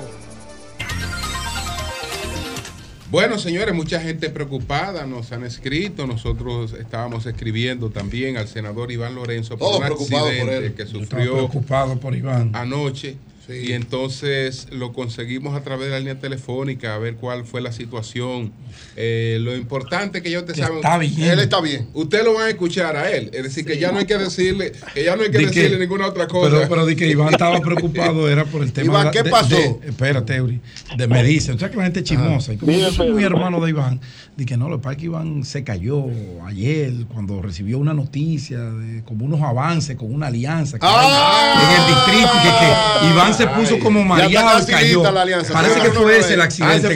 Gracias a Dios que fue No, no, no. Adela- Adelante, Iván. ¿qué fue lo que pasó. Iván? ¿Qué fue lo que pasó? Nada más no fuiste tú, Iván, ¿oíste? Muy buenos días. Le agradezco inmensamente a Julio Eury, Pedro y todo el staff de Sol de la Mañana que están preocupados por mí y al país en sentido general. Eh, la, la cosa de Dios, yo soy un hombre que a todo le busco el lado positivo. Ok, ¿qué pasó contigo? No estaba en el mejor de los momentos. Ayer, la compañera Charineo Valle me había invitado a dos actividades. Ok. Eh, un compañero, un hermano, un amigo de Elías Piña me, me quería ver y se perdió. Eh, y lo tuve que esperar alrededor de una hora. Se perdió. Eso me tardó. Entonces, cuando salí del lugar donde estaba con ese amigo, con dos amigos, salí a ver si podía llegar a una de las actividades. Pues hay un muro que no se ve. Eh, mi, mi vehículo tiene el, el cristal oscuro y, y estaba como medio lloviendo y no se veía. Y lo bordeé y eso me provocó que me viré. Eh, tengo ¿Y que dónde a ustedes- específicamente? ¿A qué altura? fuerte. Wow. Te Sí, volteaste. muy fuerte. ¿Dónde está ese ¿Qué tengo muro? que- ¿Qué, qué tengo que decirles a ustedes, Santa María Elena? Miren, Ajá. increíblemente eh, pasó eso y luego de una hora es que yo entro al vehículo. Afortunadamente, que nada más, nada más iba yo solo. Si hubiese andado con el chofer, me voy, porque el, el otro lado, el lado del chofer fue que se desbarató. Si hubiese ido con el chofer, me voy. Pero increíblemente, que fue lo, lo más preocupante, yo al minuto llega WhatsApp de Lía Piña, increíblemente. Yo le imploro, por favor, no lo suban, no lo diga, porque mi, mi esposa de Nueva York, mis tías están ahí, yo no quiero que se enteren porque no encontraba mi teléfono. Pues yo preocupado por el teléfono, vino un amigo y entró y me, me sacó la cartera, pero no era mi día ayer. Cuando entro, nada más pongo la pierna, doy leso, no me pasó nada, ahí me corto una rodilla. Ah, bueno. Después de una hora que estoy ahí tranquilo. Pues nada, eh, todo está bien, eh, el vehículo está en, la, el Senado, yo estoy aquí en mi casa, solo me dieron alrededor de 5 o 6 puntos en la rodilla, pero gracias a Dios todo está bien. Qué bueno, qué bueno. Qué bueno, qué bueno, qué bueno. Y el lugar específico de ese muro para que la gente lo tome en cuenta. Esto es Luperón bajando, eh, eh, la Luperón bajando. Eh, sí, Al bajar la. Luperón, en la, en la, ajá, donde se toma la, la autopista 30 de mayo. Sí, bajando. No vi el muro, el murito. Sí, hay un muro ahí, sí. Le, le informaron Pero mal a Pedro. agradecerles a ustedes y al país. Estoy No, bien, no, no. gracias a Dios. Gracias, Eh, Iván. No es la alianza, como dice mi hermano Pedro. No, no, gracias a Dios, gracias. No, tú apoyas la alianza, pues ya se aclaró eso. Ya está, Ya, ya está claro, Iván, eso.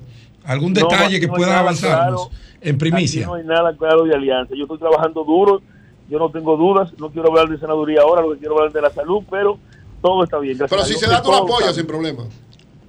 Todo, todo está bien en todos los Eh, ámbitos. eh, me dice que él y Dante levantaron las dos manos. Bueno, pues gracias, gracias, senador. Los Que- Gracias, que, Julio, se agradezco. recupere, se recupere pronto. Y ya usted sabe. Eh, Muchísimas eh, gracias. Ok, ok. Una. Hasta luego, senador. Bueno, señores, continuamos, Complicado. continuamos aquí. Buenos días, José, adelante. Complicado. Wow, un día súper raro hoy. Eh, se notó, esta mañana como a las 6, se... Agua en cantidad industrial No, de repente. un color Sí, el extraño en el naranja. cielo. Yo- Y la- ¿Y, y- qué y era la eso? tronada, No, pero el efecto naranja. Sí, Entonces, qué tiene, que, extraño. tiene que ser eso con la salida del sol, pero a mí me gustaría que algún experto nos llamara durante el programa y nos explique ese fenómeno. Impresionante. Ese efecto naranja que se podía observar esta mañana tipo 6. No lo vi. En, en el Distrito Nacional, Sí, no sé sí. si fue más allá del Gran Santo Domingo o algunas áreas del interior, pero se puso todo naranja como por 10 minutos. ¿verdad? Sí, bellísimo, Como- bellísimo. sí, tuvo una. Antes de que empezara a llover, se puso así, luego se, se tornó normal. Bueno, quizás Jean Suriel, alguien, voy a Sí, chequear a ver, qué si pasa con eso, si es, si es normal ese fenómeno, si, si se da con frecuencia. Yo particularmente nunca había visto eso, o por lo menos no lo recuerdo. Y las tronadas también estaban incómodas. Sí, eso. Pero el día, el día promete. seis de la mañana el problema es que cuando llueve la gente tiende a comer más. Tiende a comer más, a comer cosas innecesarias, a comer por placer. Y la gente compró muchísimas cosas en los supermercados que se les tiene que estar dañando ahora mismo. Porque la, la tormenta Franklin pasó súper rápido por el país, nos dejó la lluvia que tenía que dejar, nos llenó todas las presas llenas de agua y entonces la gente compró comida para una semana. Y, esa, es, es- eso es lamentable, pero yo no sé de dónde viene ese fenómeno de tratar de acumular comida cuando se acerca un, un fenómeno natural que es pasajero. Todos son pasajeros. Yo no recuerdo una tormenta que se haya quedado en República Dominicana más de tres días. ¿Ustedes recuerdan alguno? Eso No, existe. no, es, es- es insostenible, es sé. imposible. Y tampoco tenemos, No, ni, lo- ni siquiera cuando el COVID tuvimos Lo- desabastecimiento, lo- que los, se residuos, cortaron. los residuos- Los residuos de lluvia, sí, cuando Olga y Noel había unos residuos de lluvia que duraron como una semana. No, pero yo digo asociado al desabastecimiento. Ah, nunca, no, no, es que ya esos tiempos Nosotros pasaron, ni siquiera cuando pasaron. el COVID, que se cortaron todas las vías comerciales, tuvimos Pero, desabastecimiento. pero es que ya eso, se- eso pasó, porque eso era en otros tiempos, Bueno. eso, es, eso es aprendido, es una costumbre, eso es eh, eh, conocimiento aprendido. Nosotros lo tenemos eh, de años, de décadas, aprendiendo cultura sobre eso, una de coger cultura. para los supermercados desde que Anuncian desde que anuncian lluvia, la gente coge para el supermercado a comprar de todo. Pero hoy está así, lluvioso. Este aguacero es Hoy es que realmente se inicia la clase en la República Dominicana. Hoy eso tú lo pudiste percibir en el tránsito, un caos del diablo en, la- en las principales vías, porque el gobierno no aprovechó las vacaciones para hacer un observatorio de cómo el tránsito se decongestiona cuando eh, llegan las vacaciones de los colegios y de las escuelas. Y volvimos otra vez al caos y al infierno del tránsito, por lo menos en el Distrito Nacional. Miren, señores, eh, yo no entiendo, o sea, yo realmente no entiendo que le dedico varias horas diarias a leer sobre el tema de la salud preventiva, varias horas diarias. Yo no pretendo, no soy médico, pero esa no es mi, mi función. Pero si yo quiero divulgar cosas que yo no me puedo meter a una sala de cirugía con, con un bisturí a operar, pero si yo tengo la capacidad de decir cómo funcionan algunas sustancias que nosotros consumimos como comida o que respiramos en el entorno y cómo nosotros podemos tener una mejor salud o una peor salud en función de nuestro estilo de vida, nuestra calidad de sueño, nuestra calidad alimentaria, nuestra calidad de ambiente y sobre todo la gestión del estrés. Ah, y dicho esto, yo no comprendo, no sé si alguien sabe de esto que me lo escriba o que llame al programa, por qué la Organización Mundial de la Salud sigue manteniendo eh, como válido un consumo de azúcar añadida en los alimentos. Yo honestamente no entiendo eso. Ellos primero tenían 50 gramos, luego lo bajaron a 25, de 12 cucharaditas de café la bajaron a 6. Y si ellos fueran lo suficientemente objetivos, ellos empe- empezaran a, a- a promover en los gobiernos la, no la prohibición, sino la no necesidad de azúcar añadida, a educar en las escuelas sobre eso. Obviamente, el azúcar es una droga, es una droga alimenticia y que está presente en la mayoría de los alimentos, sobre todo en los alimentos, en los carbohidratos, en las harinas refinadas, en el arroz, en los almidones, en la fruta y entonces en el pan y todo ese tipo de cosas forma parte de nuestra vida, de nuestra, de nuestra cultura humana. Yo señalaba la semana pasada que una de las oraciones más famosas de Occidente, que es Padre Nuestro, empieza a darnos hoy nuestro pan de cada día. Diablo. Y eso es terrible. ¿Por qué? Porque el pan es problemático. Cuando el pan sube yo me pongo contento, porque sé que la gente va a consumir menos. Y el pan, si tú no lo gestionas con cuidado, te provoca un paquete de enfermedades, porque en el pan se combina el aceite de semilla vegetal Y refinado, bueno que es el pan. se El pan combina, francés. se combina la harina refinada, se combina la manteca, se combina el azúcar.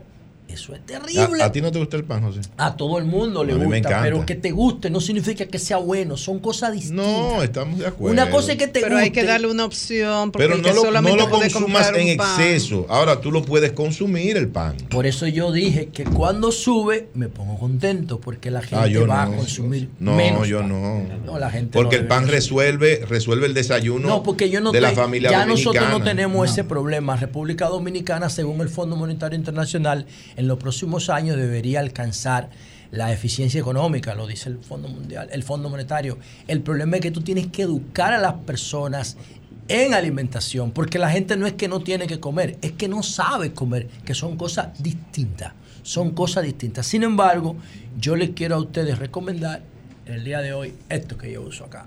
Stevia. Es muy Esto es Sí, Son esto es, estas son pastillas de stevia, pero la pedo.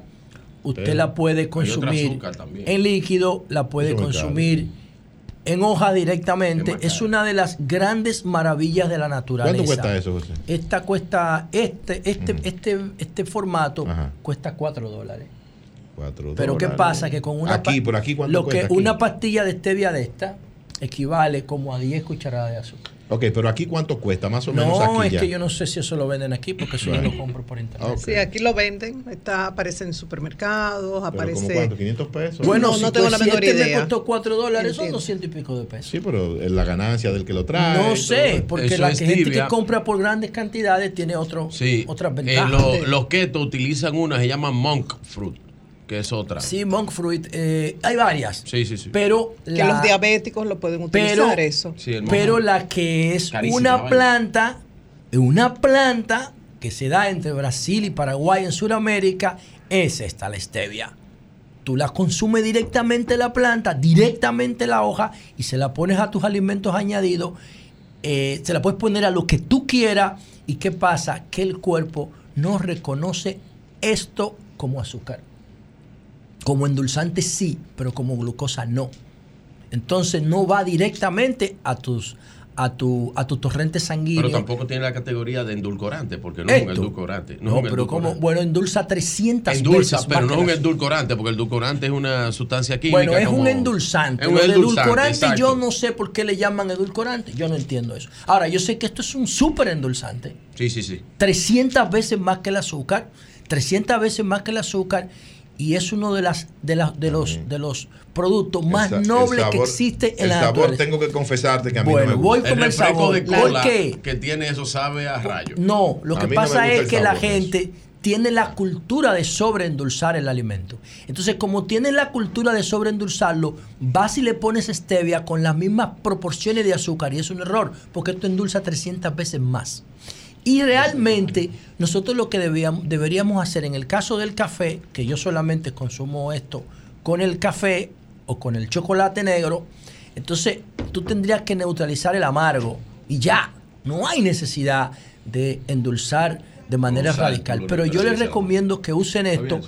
Yo, yo tengo, señores, desde la pandemia leyendo sobre stevia desde la pandemia y yo no he encontrado un estudio serio que cuestione las bondades de la stevia. De hecho, si yo fuera al gobierno, todas las tierras del CEA que antes se dedicaban a la caña, yo la dedicara a la stevia, porque una libra de stevia cuesta 25 dólares en el mercado internacional. A nivel de comercio estoy hablando. 25 dólares vale una libra de stevia. Para que ustedes tengan la idea del potencial que tiene. Y en República Dominicana se puede dar perfectamente por las características de nuestro suelo y de nuestro clima. La A los seis meses tú siembras una plantita de este stevia y ya puedes consumir su hoja. Toda la concentración del dulce está en las hojas. Realmente no la entiendo cómo la Organización Mundial de la Salud sigue validando el azúcar normal de caña. Honestamente, no lo sé. Y los productores de caña en República Dominicana, no tengo nada contra ellos, son mis amigos mucho, deberían orientar una parte de la producción porque el futuro de la sociedad empoderada no va a seguir consumiendo esa azúcar, que es un veneno. Hay que decirlo con responsabilidad. Por otro La- lado, la brevemente. luz. María Elena Núñez, en funciones de tu asistente, habló con Jean Suriel. Él lo va a publicar ahora en su cuenta en Oh, Instagram. Y le pregunté sobre ese color naranja de las 6 de la mañana de la, del que tú hablabas y que muchos observamos. Dice él, fue una combinación de nubes por la influencia de una onda tropical. Una nube cumulonimbus, así se llama, de gran altura, fue iluminada por el sol al amanecer.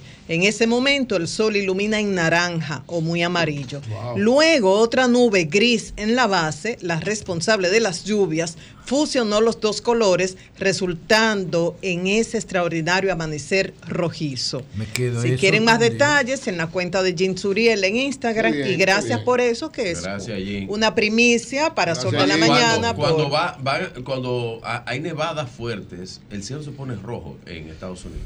Pone rojizo. Bueno, señores, Y miren, en la República Dominicana, Marilady ganó en China su, su competencia ah, eh, de atletismo en los 400 metros plano, ganó, eh, estaba estrenando su, su condición de líder mundial, no me gusta decir reina, eso no me gusta a mí, eh, de líder mundial en los 400 metros plano, estaba haciendo su primera defensa de título, se pudiera llamar, eh, y entonces eh, ganó en Xiamen, en China, imponiendo un récord O sea, tú en China desde cosa. principio de el 2000.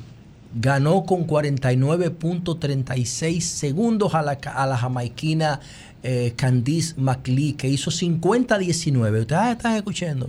50-19.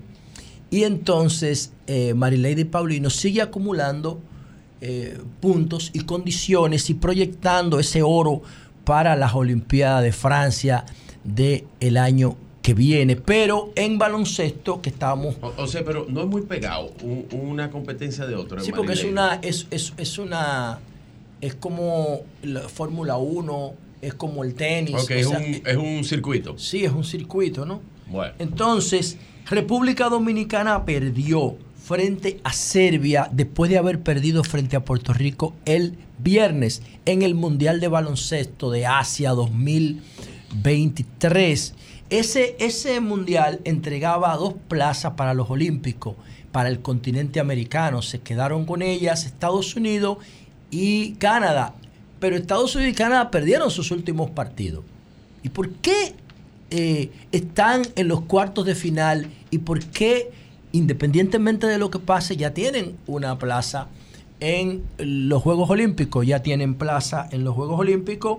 Francia, que es la sede de los Juegos Olímpicos, tiene plaza eh, Estados Unidos y Canadá por la, por la vía de tener los mejores resultados en el Mundial. Entonces, además de Canadá, ya están en el Mundial Sudán del Sur, Japón y Australia. Esos son países que ya están clasificados al Mundial. Son 12 plazas que otorga eh, la FIBA a 12 países que van a jugar en el Mundial. Son 12 países nada más. Ya hay 1, 2, 3, 4, 5 y 6. Quedan 6 plazas. República Dominicana en el continente americano, aunque perdió de Serbia y perdió de Puerto Rico, tiene posibilidades reales, reales de ser uno de los 12 equipos que vaya a las Olimpiadas el año próximo en Francia. El en julio del año próximo se va a jugar el repechaje al que República Dominicana clasificó de manera directa por su buen desempeño. Miren que nosotros tuvimos un resultado 3-2 y aún así fuimos descalificados de los cuartos de final. Pero ahora vamos a competir con Bahamas, que tiene un super equipo, con México, Puerto Rico y Brasil. República Dominicana clasificó. No fue que perdimos todo, perdimos el, el- el- el mundial, nos dejaron fuera en la segunda ronda, pero avanzamos hacia el mundial por la vía del repechaje y ahora vamos a competir con Bahamas, México, Puerto Rico y Brasil. Entre esos cuatro equipos, República Dominicana, eh, yo solamente la veo por debajo de Bahamas. Por debajo de Bahamas, porque Bahamas tiene una súper eh, selección con muchísimos jugadores de NBA que pudieran darnos problemas. Pero tenemos posibilidades reales de llegar a los Juegos Olímpicos por la vía de baloncesto. Entonces, señores, por último, yo quiero decir lo siguiente. Ah, miren, ayer se celebraron lo, se celebró eh, Miss República Dominicana. Bueno, yo quiero ser muy respetuoso con esto, porque eh, inclusive tenemos una amiga personal que participó en eso, en esa competición y lo hizo muy bien. Pero eh, ganó la de Sánchez eh, Ramírez, que se llama María Downey y es británica. Su papá es británico. O su mamá. Eh, de es vía ascendencia británica, vive en Miami y no habla bien español. Así es. Pero esas son vainas que a mí no me importan. El primer ministro de Inglaterra es hindú.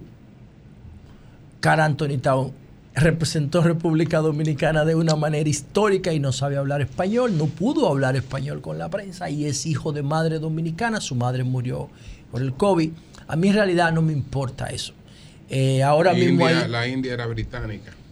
No, la India era la India. Británica la invadió y se los robó por muchísimo tiempo. Era No era británica, era, la India, era la India. Lo que pasa es que estaba ocupada. la India- la como se robaron la- eh, la África India- entero los europeos. ok, y la mayor parte era de la británica. educa- Era sí, británica. y la Era mayor británica. parte de los grandes eh, líderes hindúes y políticos estudian en Gran Bretaña. No, pero yo no me refiero a eso. Imagínense ustedes en los años donde, imagínense ustedes en los años donde Pakistán y la India estaban invadidos por, por Gran Bretaña, Pero invadidos invadidos militarmente. cómo ves tú entonces. Oye, imagínense ustedes que un hindú, un hindú fuera de que primer ministro de Inglaterra. Eso era imposible. Eso era imposible. Pero, pero India pero India, India, India es mucho más grande, eh, tiene mucho, mucho más proyección hoy que Inglaterra. Inglaterra es una vainita así frente a lo que es la India. Nada más, no estoy hablando de eso. Yo no estoy hablando de eso. Yo no estoy hablando de eso. Yo estoy hablando que dicho sea de paso, Ya como potencia, que dicho como sea de, potencia, no que dicho sea de paso, yo no Sí. entiendo cómo la India, con el nivel de caos que tiene, de discriminación, de pobreza, que ya no se puede hablar, porque una cosa es la pobreza y otra cosa es la suciedad. Y lo digo con, con todo respeto por los hindúes. Pero cuando yo veo reportajes de la India, que veo muchos reportajes sobre la India, lo que yo veo ahí es una cosa indescriptible. Y el caos de tránsito de la India no se parece a ninguna parte del mundo. ¿Cómo esos tipos al mismo tiempo logran, paralelamente a ese desorden urbano que tienen y a esos niveles de discriminación basado en castas, hay gente que en la India se llaman intocables. Intocables. O sea que lo- los demás no lo pueden tocar por la forma de vida que llevan. Hay personas en la India, comunidades que no tienen ningún derecho, ninguna protección del Estado, que comen ratas. Señor. ¿Y cómo esos tipos paralelamente tienen un Satya Nadella, presidente de Microsoft en Estados Unidos? Para que tengan una idea. Sí, sí, sí. Para que tengan una idea. Esos tipos, ahora mismo hay un, un- un- un competidor republicano que tiene 35 años de edad, creo. O 38, no sé. Que le dicen el nuevo Trump en Estados Unidos. Sí, bajito en las encuestas. Muy bajito. Muy bajito. Toditos se fueron contra él en la primera, en el primer debate. se- Hindú.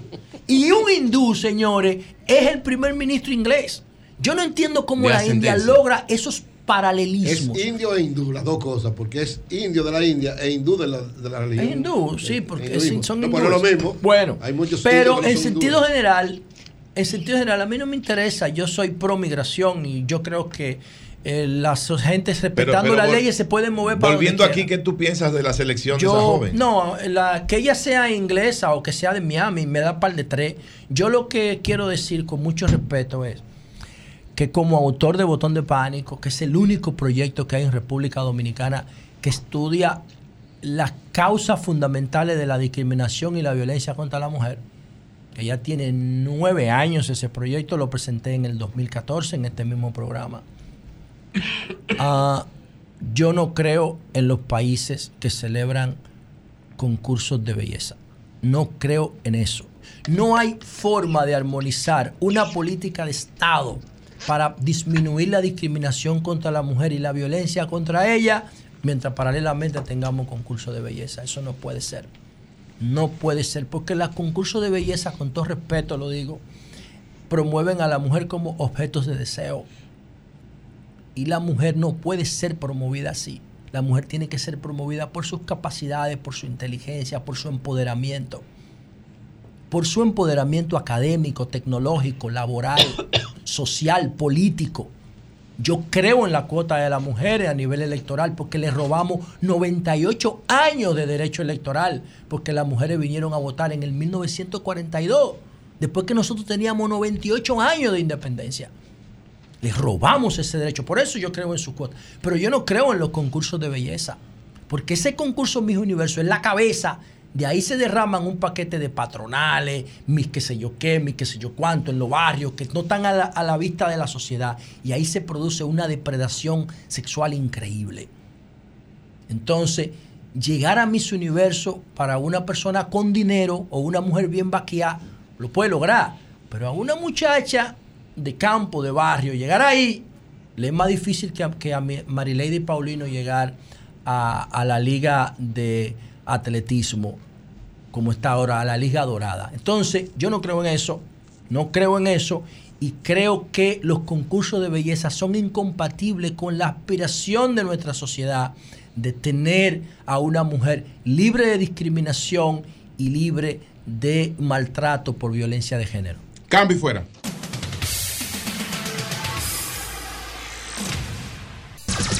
Sol 106.5. Son las nueve, son las nueve, once minutos. Don Virgilio, adelante. Hablando es que uno se entiende. Gracias. Adela- adelante. Gracias a todos los que nos escuchan Adelante. a través de este sol de la mañana, de sol Y dígale a 106.5. Ulises Rodríguez que yo lo veía muy bien cuando estaba solo. RCC Lo- veía muy bien. Cuando estaba solo, lo veía muy bien. RCC Media, Ahora, la catedral. Él, él no está mal, pero, pero estoy viendo otras cositas ahí que se están produciendo ahí. RCC Media en la Catedral de la Opinión en la República Dominicana. Don Julio, con el caso de Santiago, eh, como bien usted dice, Ulises sigue puntero. Ahora, hay algo raro. Usted, usted me provoca, maestro. Usted me provoca porque yo no quería hablar de eso. Pero puntero a lo interno del PRM. Hay, hay un amigo, hay un amigo que lo iban a juramentar, que lo cubiaron. Lo cubiaron. Lo juramentaron en otro sitio. Le dejaron un, un evento armado. Yo no quería hablar de eso. Pero yo te puedo ayudar. No, pero yo te puedo ayudar no- para, para hablar claro no- e informar claro sobre no todo. informar Sí. nada. Sin chisme, No, sin maldad. No, es que esto no es chisme, es que yo estoy eso. informando. Info- yo si te puedo tienes- colaborar. Si tú tienes, maestro, si usted tiene un evento armado en un sitio, tarima hecha, gorra, toda la vaina, todo para una juramentación, y de momento lo llaman a usted. Sí, así es. De aquí. ¿A quién fue De aquí ese? cerca, Sí. de ¿A aquí cerca. Él quiere hablar de Jeffrey Infante. De aquí cerca. de que- que venga, yo- yo olfateo. venga, venga a juramentarse aquí. Es Eh, más, un amigo. lo llamaron de Gascue. Voy a hacer una indiscreción. No, de aquí, de, De aquí. De, Gascue. no, No, ten cuidado. voy a cometer una indiscreción. Ese, el, eh, eh, No. el Vergel. El Voy a dar la es información real. El Vergel, Ah, que sí. era de la casa del Cuando pueblo, Jeffrey sí, llegó Sí. el viernes a esa oficina, yo salía. Tenía ya 45 minutos dejaron el acto hecho con esa persona. no se hecho. desmontó ningún acto. Lo que pasa es que los acuerdos, los líderes políticos tienen que ser serios. Entonces y dijeron usted y yo ponía- tenemos un acuerdo de partido a partido Aprende, y acordamos, Dijeron- perdón, acordamos cubiaron, pero cubiaron, que si Eury decide pasar del PL de la fuerza del pueblo, puede pasar, pero se queda por debajo de la mesa para que una organización Para evitar- no afecte Es la para- otra. es para- eso pasó eso con Jeffrey. correcto. Era, para era- eso lo era para evitar ahí. el caso. No es chisme, no. Yo estaba Era- ahí. Era Además- para evitar además- el caso de la. además- Hay que evitar el caso. Hay que evitar el caso de que, Además, de que la guerra. hasta Gracia González no estaba en eso tampoco. Es verdad, no estaba en No, eso. no, no. estaba Ella no quería ser Olvídate de la vicealcalde no a No, no, no. Hacer de que No, no vicealcalde de. Jeffrey. ¿Ustedes quieren la información real o quieren No, no, no, no. la interpretación No, la interpretación. política Aquí nadie da interpretaciones. acomodaticia del Aquí doctor nadie da interpretaciones. ¿Quieren esa? Aquí nadie da Porque yo le estoy dando interpretaciones. que yo estaba en el lugar de los hechos. Pero tú puedes estar en el lugar, pero el trasfondo del lugar tú no lo y sabes. hablé con el actor principal. El trasfondo del lugar tú no lo sabes. Sinayi Chaede, por ejemplo. Lo que pasa es que le dijeron allí. de que, mira, cuidado lo- es más, tú quieres que diga la verdad de la vaina. No, pero ya vamos a No, dejar. Pedro, ¿Tú quieres que diga la verdad de la vaina? Deja deja que hable sin interrupción. Jeffrey, te están usando como cuco. Oye, ahora. Te están no, usando como cuco. Vete para el PRM para que te hagan el como cubo. cuco. De que mira, lo que pasa es que yo, como ente de negociación en ajedrez, eso se llama cuando tú entregas un peón para, para, ¿tú sabes qué? Para comerte un caballo, una torre, un alfil. Tú entregas un peón. Pero tú tenías otro tema. Entonces, eso es lo que están haciendo con él. Ya se lo dije. Me provocaron. No Pero quería yo hablar la de eso. información, pero Porque era no un amigo. Pero ese no es mi tema. Tú tenías un chisme. No, no, eso no es un chisme. Tú eres de farándula. Tú eres el que debe hablar aquí hoy del Miss Hay Universo. algunos- Hay unos sectores. Tampoco hay- voy a hablar de eso. Hay algunos sectores de Santiago a los que Víctor Fadul no le cae nada mal. Bueno, los Entonces, han sectores- estado- es han, que- est- han estado La, articulando la ahí. familia, fa- la familia es que- Fadul, es que la la- familia es que- Fadul en Santiago. pesa mucho en es, una- Santiago. es que un no hombre que eso, pesa. Es que, Pesa la- mucho. es Y que Víctor es un aunque el político PLD tiene la alcaldía de Santiago, la plataforma PLD Está dividida. Está la gente Tiene dividida. que entender eso. Sí, sí, eso la es plataforma, los partidos divididos Pero no le ganan. quitemos- no le Pero- quitemos- pero- pero no hay que quitarle, pero no hay que quitarle. Pero por Dios, pero Abel ganó con la división No, ya de la no, fuerza no, del no, pueblo. no, jamás. En el 20, Jamás. claro que sí. La trituración, no, claro que la trituración PLD. No, no, no. La no, no. trituración del PLD no estaba ahí. Sí, sí, pero, pero la trituración del PLD Danilo no, no lo dijo a nosotros en Nueva York, ¿no se acuerdan? que iba a apoyar a Abel con todo, ¿no se claro. Ya estaba dividido el PLD. No, pero ya eso era Abel. en Santiago después de la, Del- esa no, es la eh, reelección acuérdate tú que el. PLD se divide en, en, en- en- en octubre del 2019. Señores, pero Abel el era por 5, su el 6 de octubre se divide. personal. Ok. Abel, Bueno, Abel, él estaba más valorado que el 90% de los Pero funcionarios. si Danilo le sacaba la alfombra, no ganaba. Sí, sí, sí, ¿Eh? no ganaba. Ve, Si Danilo pero decidía. Pero Danilo no le Por sacó los la chismes, alfombra que había, los chismes que había. No, es que Sacarle ustedes la alfombra. algo. no ganaba. Perdón, eh, perdón, Virgilio. No ganaba. Abel se llevaba bien con Danilo, todavía se lleva bien. Y era un hombre pero Abel Lionel. era la primera figura de Lionel en el Cibao. Claro. Abel no lo afectó la división, pero Abel, Bien. por sus características personales, Claro, así es. pero no a, pero no a No al común. No, no, Así no, es. es que esos son Bueno, diferentes. habría que ver qué viene Oye, ahora. el PRM debería ganar sin problema la alcaldía No de Santiago. digas. Por No la gana. Te apuesto que no la gana. El PLD Yo dice. creo que sí. No, no, yo no, digo que no, debería. no la gana. lo que Él yo dice el hablo. PLD. No, yo no, digo no, no, que él dice, sí. él dice, él dice, El él dice, PLD. No, imposible. No la gana. Yo digo Pero que ¿cómo, debería. No la gana. Debería. Yo he estado callado. Debería adelante, ganarla. adelante, Yo creo que yo creo que el PRM yo creo que el PRM va a obtener esa alcaldía por la trituración del PLD. Ahora, si fuera Abel religiéndose, Es otra cosa. es otra cosa. Ahora tú quieres disminuir a ver.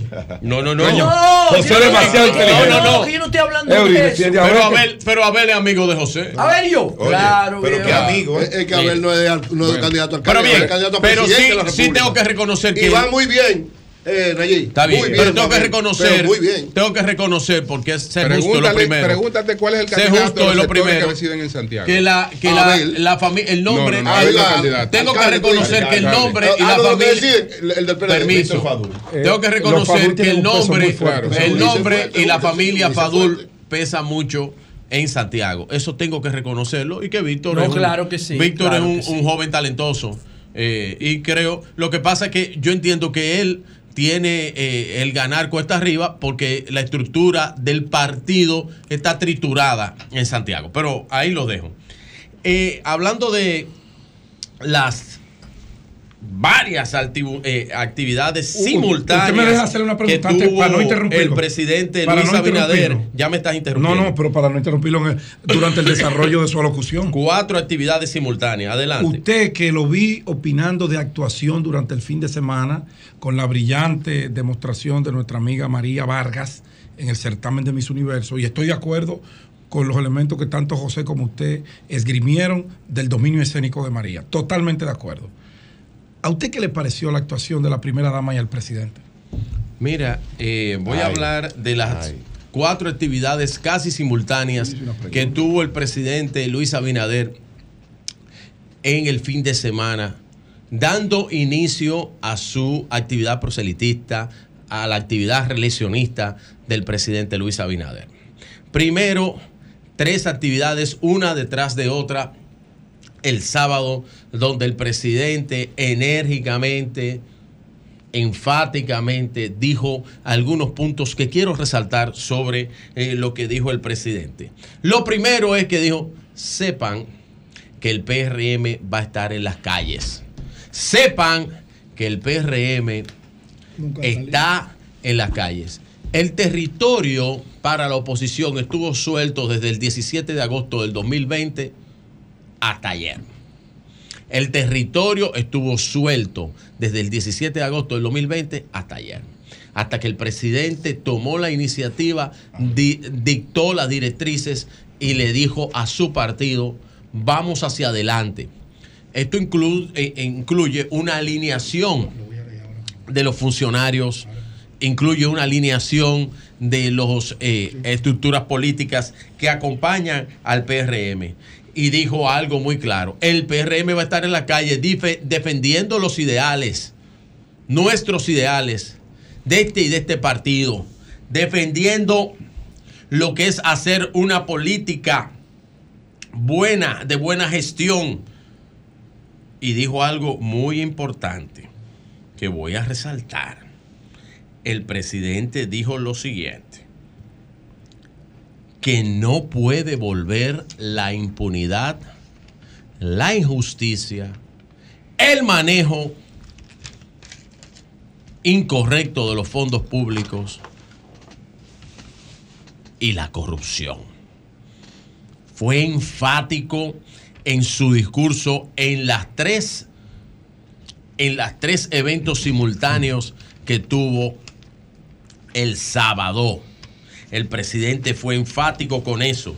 Así también habló que en un país que inspira confianza, un país de los más de 4 mil millones de dólares de inversión extranjera y directa que se ha hecho en la República Dominicana y los más de 8, casi 9 millones de turistas que están vi- visitando la República Dominicana. La promesa de cambio, dice el presidente Luis Abinader, hoy podemos garantizar que los dominicanos sabían lo que hacían cuando nos eligieron para dirigir la República Dominicana. Dijo que también todas las obras de vivienda, las obras habitacionales que se están construyendo, hospitales, habló también de las carreteras del país, miles de kilómetros asfaltados, decía el presidente de la República en su gestión de tres años nada más, para que no se le olvide, son tres años nada más, no es más de tres años, el presidente tiene, tiene tres años. Nosotros somos el partido del cambio, nosotros somos el partido de las reformas, nosotros somos el partido de las transformaciones, dijo el presidente Luis Abinader. Miren, hay que, también habló en algo político, algo muy interesante que me gustó escucharlo, cuando hablaba de las luchas internas. El presidente dijo que cada quien que gane sus candidaturas en, las diferentes municipios, las diferentes regiones del país, tanto a los puestos municipales como legislativos, y pidió a quienes pierdan apoyar a los ganadores y servir desde otras posiciones. ¿Eh? Importante eso, está dando un mensaje claro, presidente. Dice, no importa, usted participó en la política, compañero y compañera del PRM, usted participó en la política, usted no pudo obtener lo que usted quería y el presidente lo invita a participar desde otras posiciones. Lo que le quiso decir a esos que aspiran a posiciones legislativas, posiciones municipales, no se preocupen que aquí está el abrazo solidario de un presidente, de su gobierno, que también puede invitarlo a que usted participe de hacer política desde el gobierno central. Un mensaje bastante claro ese mensaje y que era bueno resaltarlo también.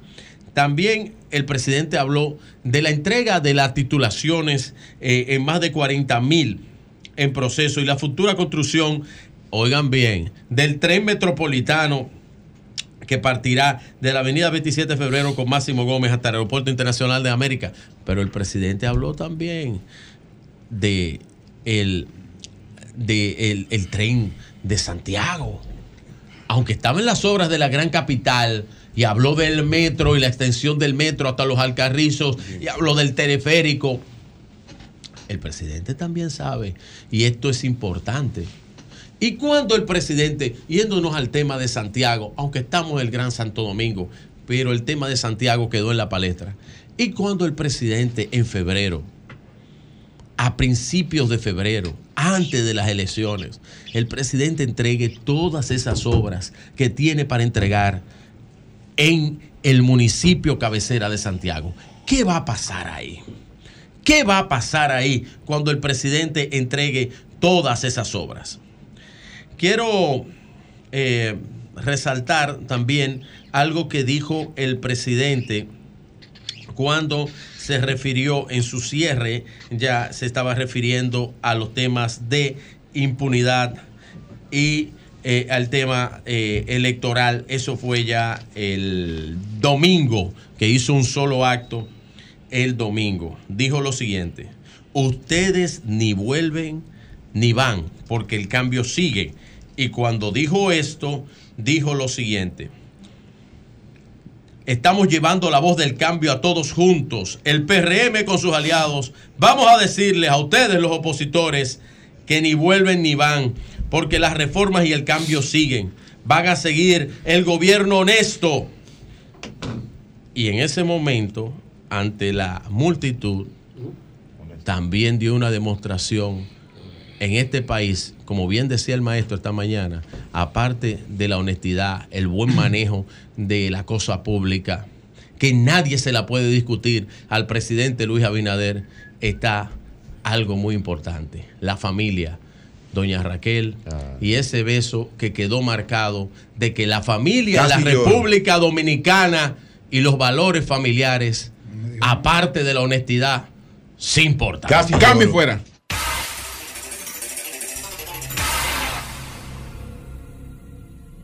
Buenos días a mis colegas del programa y a los oyentes en la República Dominicana y el mundo.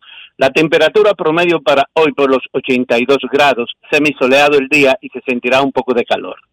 Eh, causó preocupación y recibimos múltiples llamadas en cuanto se dio a conocer la noticia de que el senador Iván Lorenzo había tenido un accidente, pero ya está todo bien al saber que se encuentra bien y escuchar su voz. Ya se podían hasta hacer una misa de recuperación.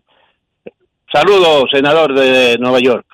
Bien, las autoridades de educación en esta ciudad de Nueva York tienen pautado iniciar las clases en las escuelas públicas el próximo jueves en los cinco condados, donde asistirá más de un millón de estudiantes, entre ellos cientos de miles de dominicanos.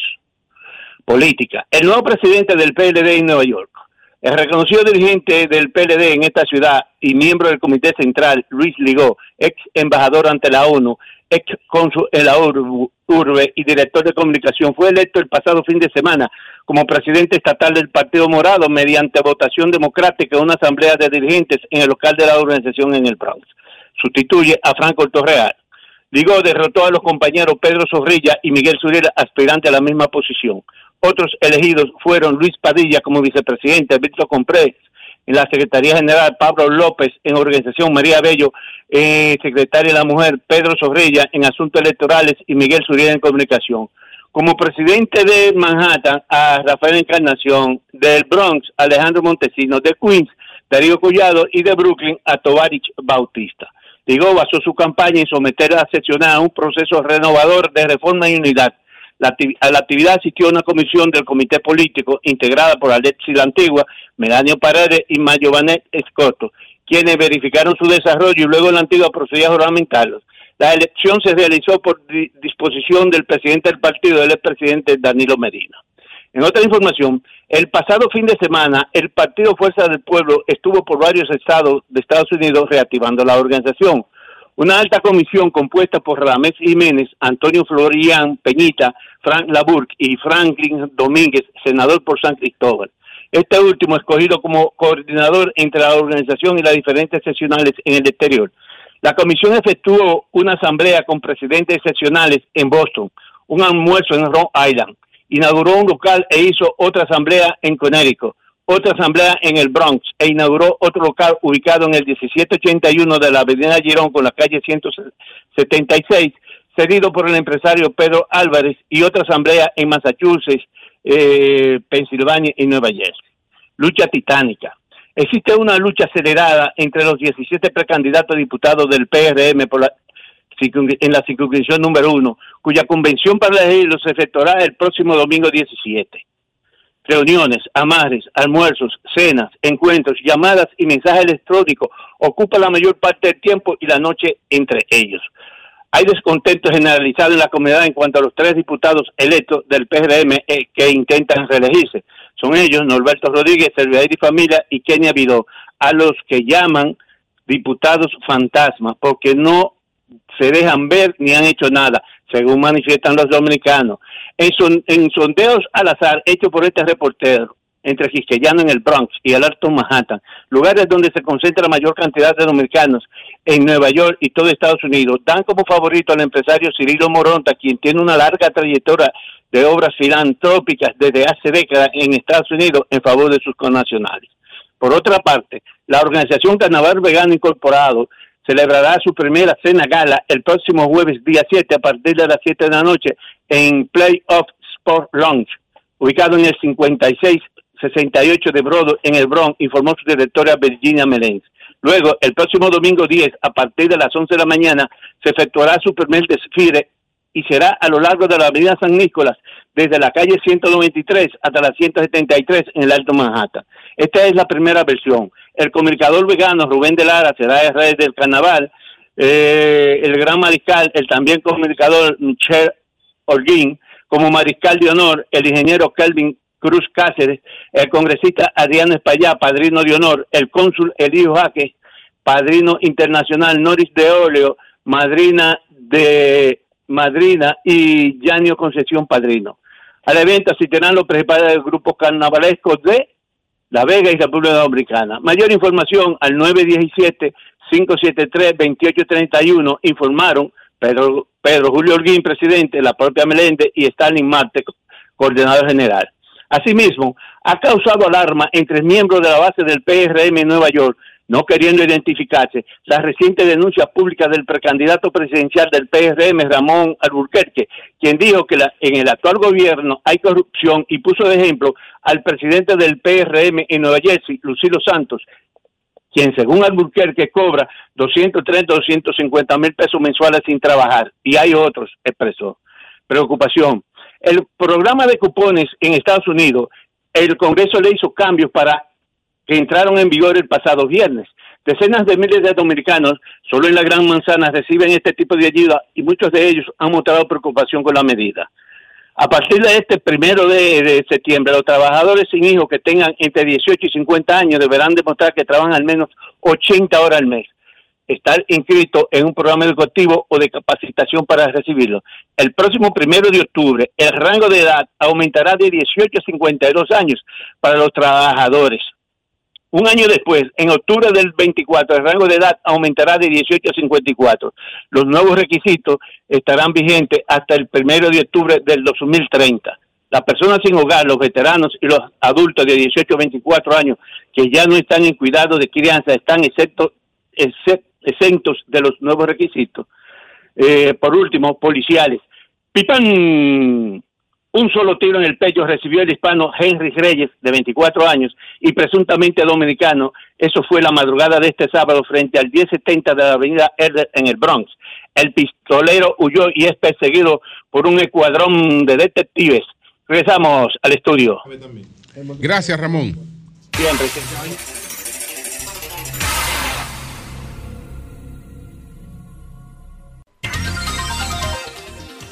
Bueno, señores, está con nosotros. Vamos a conversar con él en breve.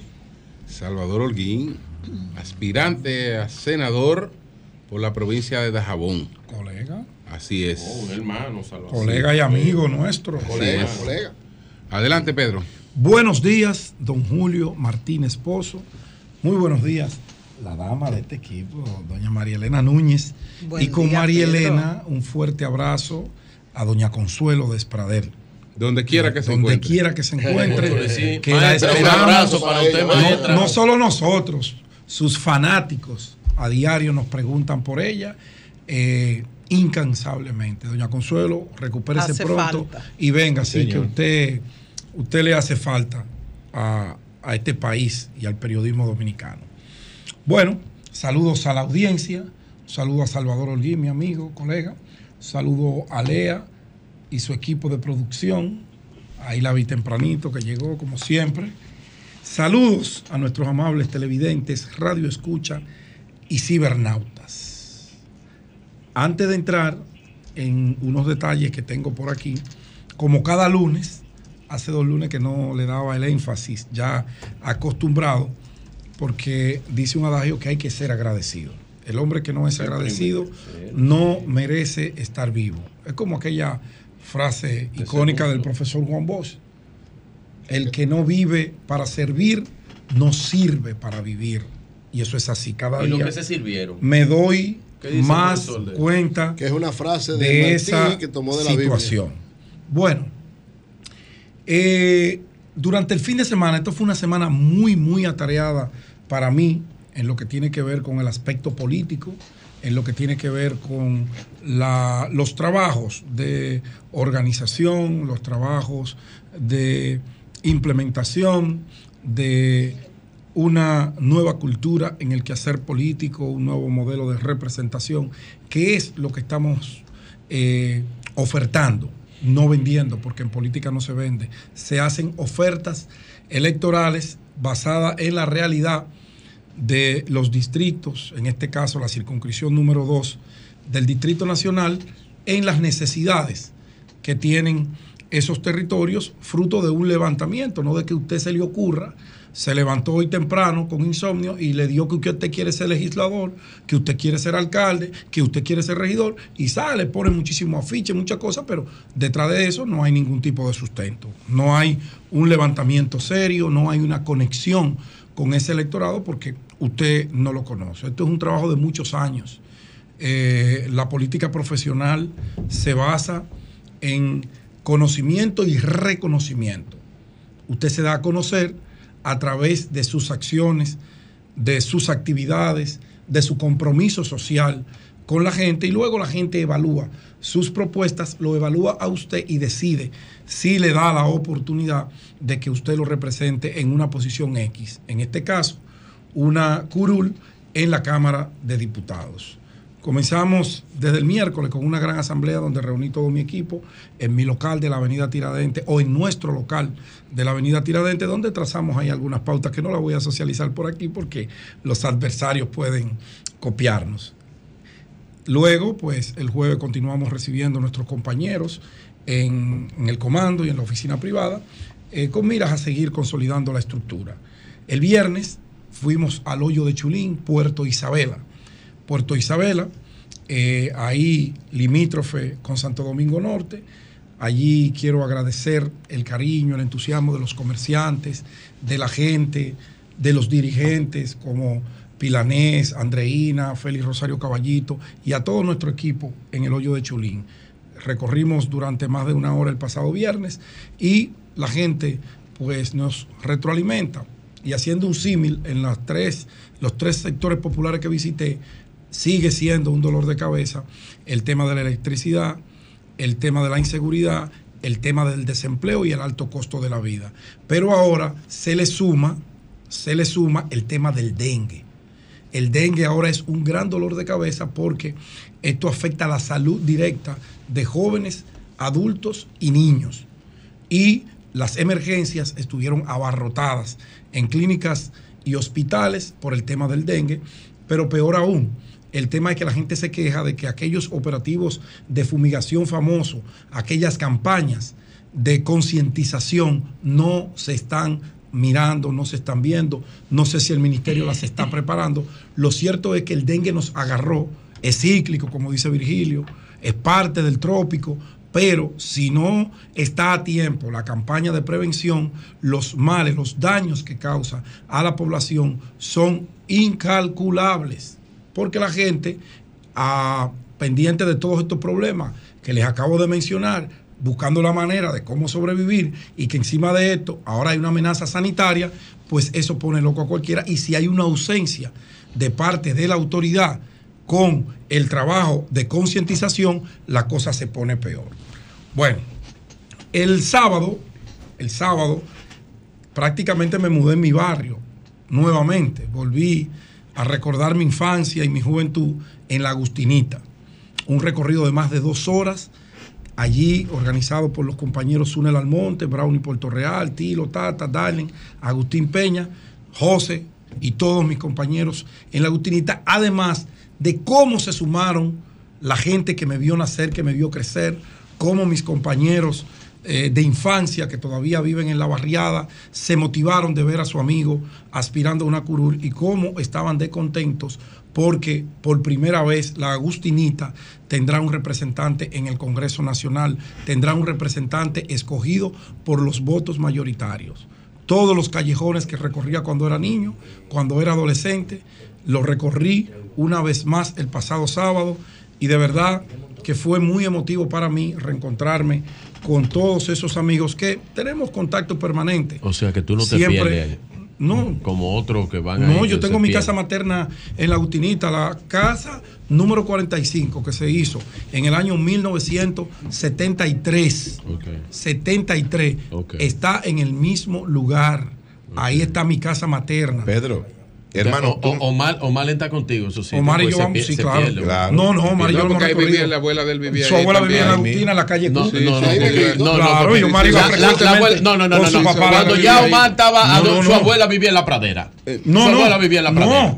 Cuando Omar era un adolescente de 14, Vivía en la- 15 años, tiene 20 iba años donde doña. Yolanda. La doña murió allí No, líder. La- líder. Los últimos líder. años, los últimos Sí, años. doña- 20 años, líder. 20. Cuando Sí. Leonel No, 20 Fernández. años. Ella de Ellos son de ahí, Vivienda. No, son de ahí, líder. No, no, Y doña Digna. Omar tiene 30, Omar se pierde ahí No, en Pedro que lo guía. no. Pero es de la Agustina, pero Pedro, permíteme- y la Agustina eh, queda en la parte de atrás. Permíteme, por favor, un minuto No, solamente. un minuto, no, espera mañana. Para, no, no, es para dar, es una información que nos llega, una información Adelante. muy lamentable. Ay, caramba. En Aminilla, eh, partido, municipio partido, provincia de Dajabón. Atención, Holguín. Holguín, atención. Holguín.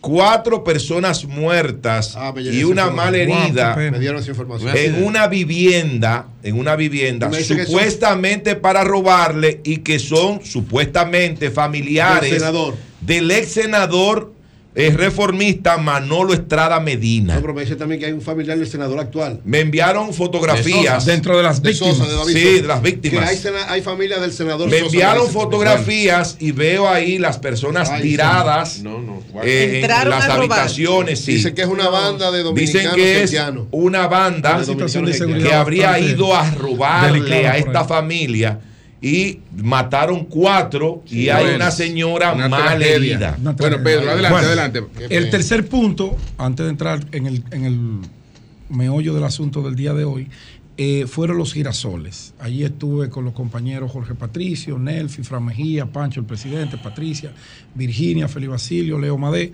A todos ustedes muchas gracias, sobre todo a esa barriada de los girasoles que, caramba, a uno no le gustan esas gratitudes. O sea, Pedro, gracias a ti y al programa Sol de la Mañana tenemos agua. Gracias a la insistencia tuya, pues la CAS decidió abrir las válvulas. Por eso yo decía que el agua era un tema Es de que ya no hay administración. sequía.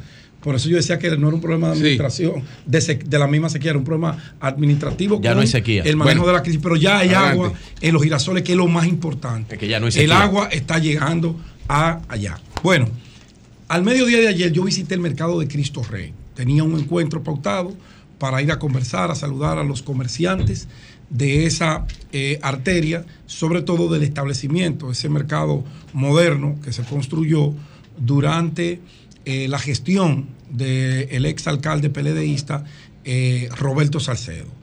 Un mercado moderno, con una visión de futuro, muy bien organizado, pero que al parecer no se le está dando el mantenimiento, el seguimiento, el acondicionamiento que merecen los comerciantes que allí ofrecen sus servicios. El primer punto que tienen es que el aire acondicionado no está funcionando de manera total. Entra por área, lo que genera un calor infernal que ahuyenta a los compradores que acuden allí buscando un mecanismo de defensa a sus bolsillos por el tema del alto costo de la vida. Las filtraciones en sus techos es una cosa impresionante. Llueve fuera, pero campa adentro y ustedes saben el problema que genera para el comercio una filtración en el mercado. Los ascensores, miren si fue una visión moderna, ese mercado tiene ascensores. Fue algo bien organizado para hacer una arteria comercial organizada. El drenaje del área de la carnicería, un área delicada que debe tener todo el condicionante de seguridad e higiene, está tapado. Los baños son un desastre. El área de parqueo, me dicen eh, por lo menos 40 propietarios de kioscos dentro del mercado, que ellos no saben si fue que lo privatizaron a espaldas de ellos, porque ni lo pueden utilizar ellos, ni lo pueden utilizar las personas que acuden a diario a comprar para tener ahorro en sus bolsillos. Ellos me pidieron encarecidamente, nos sentamos el presidente Julio Manuel en su comercio por más de 30 minutos después del recorrido para yo explicarme con detalle la situación y que le hiciéramos el llamado sano a Carolina de que los trabajos que se iniciaron hace un par de meses, que se le dé terminación. Carolina había anunciado una inversión de más de 8 millones de pesos en corregir estos, estas averías, estos defectos que tiene la edificación, pero ellos dicen, vinieron, trabajaron dos días y se desaparecieron. ¿Qué ocurre? En la periferia, la calle 41, que comprende desde la Nicolás de Obando hasta la 38 en el cementerio de Cristo Rey, todo eso fue lo que motivó a la construcción de ese mercado para desarrabalizar, para limpiar esa arteria y que quedaran los comercios formales y que todos esos vendedores pasaran al área formal dentro de un esquema higiénico donde los productos estén en mejores condiciones, que no tuvieran riesgos para la salud de la gente. Eso funcionó los dos primeros meses. Ya todos los vendedores, la mayoría internacionales de nuestro vecino país, volvieron a rabalizar y a copar la calle 41. ¿Qué ocurre? Bueno, se produce, además del caos, además de la higiene, además del desorden, una competencia desleal para los comerciantes formales que pagan una renta de 2 mil hasta 3 mil pesos por sus kioscos y que lo pagan religiosamente. Porque cuando la gente acude y no encuentra dónde parquearse porque el parqueo parece que lo privatizaron, hay carros de todo tipo, hasta chatarras estacionadas allí, el administrador no le da una respuesta clara a ellos. La gente no encuentra dónde parquearse, ni tampoco los dueños de esos establecimientos. Pero la gente que llega le compra al que está afuera y no entra porque no tiene dónde estacionarse y eso le genera un gran problema dentro de la fluidez económica y disminuye el margen de ventas de estos comerciantes que quieren seguir formalizados y que a través de nosotros, del sol de la mañana, le piden a la alcaldesa y a el área de, no sé si eso es gestión social, que maneja los mercados, que vayan a sentarse con ellos y que manden los ingenieros para terminar las reparaciones ultra necesarias que tiene el mercado de Cristo Rey. Cambio y fuera.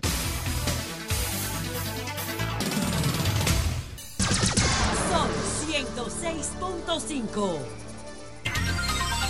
Bueno, señores, Salvador Holguín está con nosotros, precandidato a senador del Partido Revolucionario Moderno por la provincia de Dajabón. Va a dejar la televisión Salvador Holguín para irse a legislar, si Dios lo permite. Pero no necesariamente, Julio. Hay algunos que han seguido en los medios. Ah, Ahí vemos la senadora del distrito. Ella sigue con su programa de radio, Farideh Raful. Víctor Gómez nunca dejó su asunto, Víctor en vivo, acuérdese. Sigue con María Cela eh, por las noches. O sea así que es, así es. ¿Tú lo dejarías? eh, no, yo estoy en pausa. Eh, yo sí creo que. ¿Tú te en pausa? Sí, eh, comunica- En lo- en los periodísticamente medios. sí, sí. Tengo el canal, eh, hay varios 145 comunicadores en la plataforma. ¿Cuántos? Eh, 145 comunicadores en otra plataforma ya. Eh, abrimos un canal en Santiago, se llama HTV Live, canal 52. Abrimos otro en Dajabón, se llama Daja TV, canal 48. Y estamos desarrollando un proyecto con la emisora Lía FM, que pronto estaremos anunciando. Así que no nos detenemos, usted me conoce, sabe que soy un trabajador incansable. Es que como Lo- empresario de los medios no tiene que estar presente, Julio. ¿eh? Tenemos el periódico Sin Cortapisa y otras redes de Sí. periódicos más. Y eh, creo que desde otra perspectiva, Julio, María Cera, puedo aportar también a mi país y en especial a mi provincia de Jabón. Le he entregado 20 años de carrera ininterrumpida periodística comunicacional locutoril al país, también a mi provincia como su embajador, su defensor desde los medios de comunicación. Y ahora eh, voy al Senado a representar a Dajabón y también al país. No solo seré un senador de la provincia de Dajabón, sino seré un senador del país porque voy con un perfil definido ya. Nacionalista, institucionalista, leyista, pero también patriota. Es lo que demanda la coyuntura histórica que está viviendo la República Dominicana. ¿Cómo definirías eso? Nacionalista y patriota. Es una por mezcla. utilizar dos de, sí, de los una mezcla cuatro. extraña, pero es interesante porque eh, o se es nacionalista o se es patriota. Yo eh, conjugo las dos cosas porque así ha sido mi accionar desde los medios de comunicación. He jugado ese papel y me ha quedado excelente. Desde ahí he podido defender la, la democracia, desde ahí he podido defender ese patriotismo. Al ser un, un ser humano fronterizo, pues me ha tocado defender la frontera, denunciar la problemática dominico-haitiana, porque en este caso es eh, frontera dominico-haitiana por Dajabón. Me ha tocado jugar un rol nacionalista pensando siempre en la nación, en el país.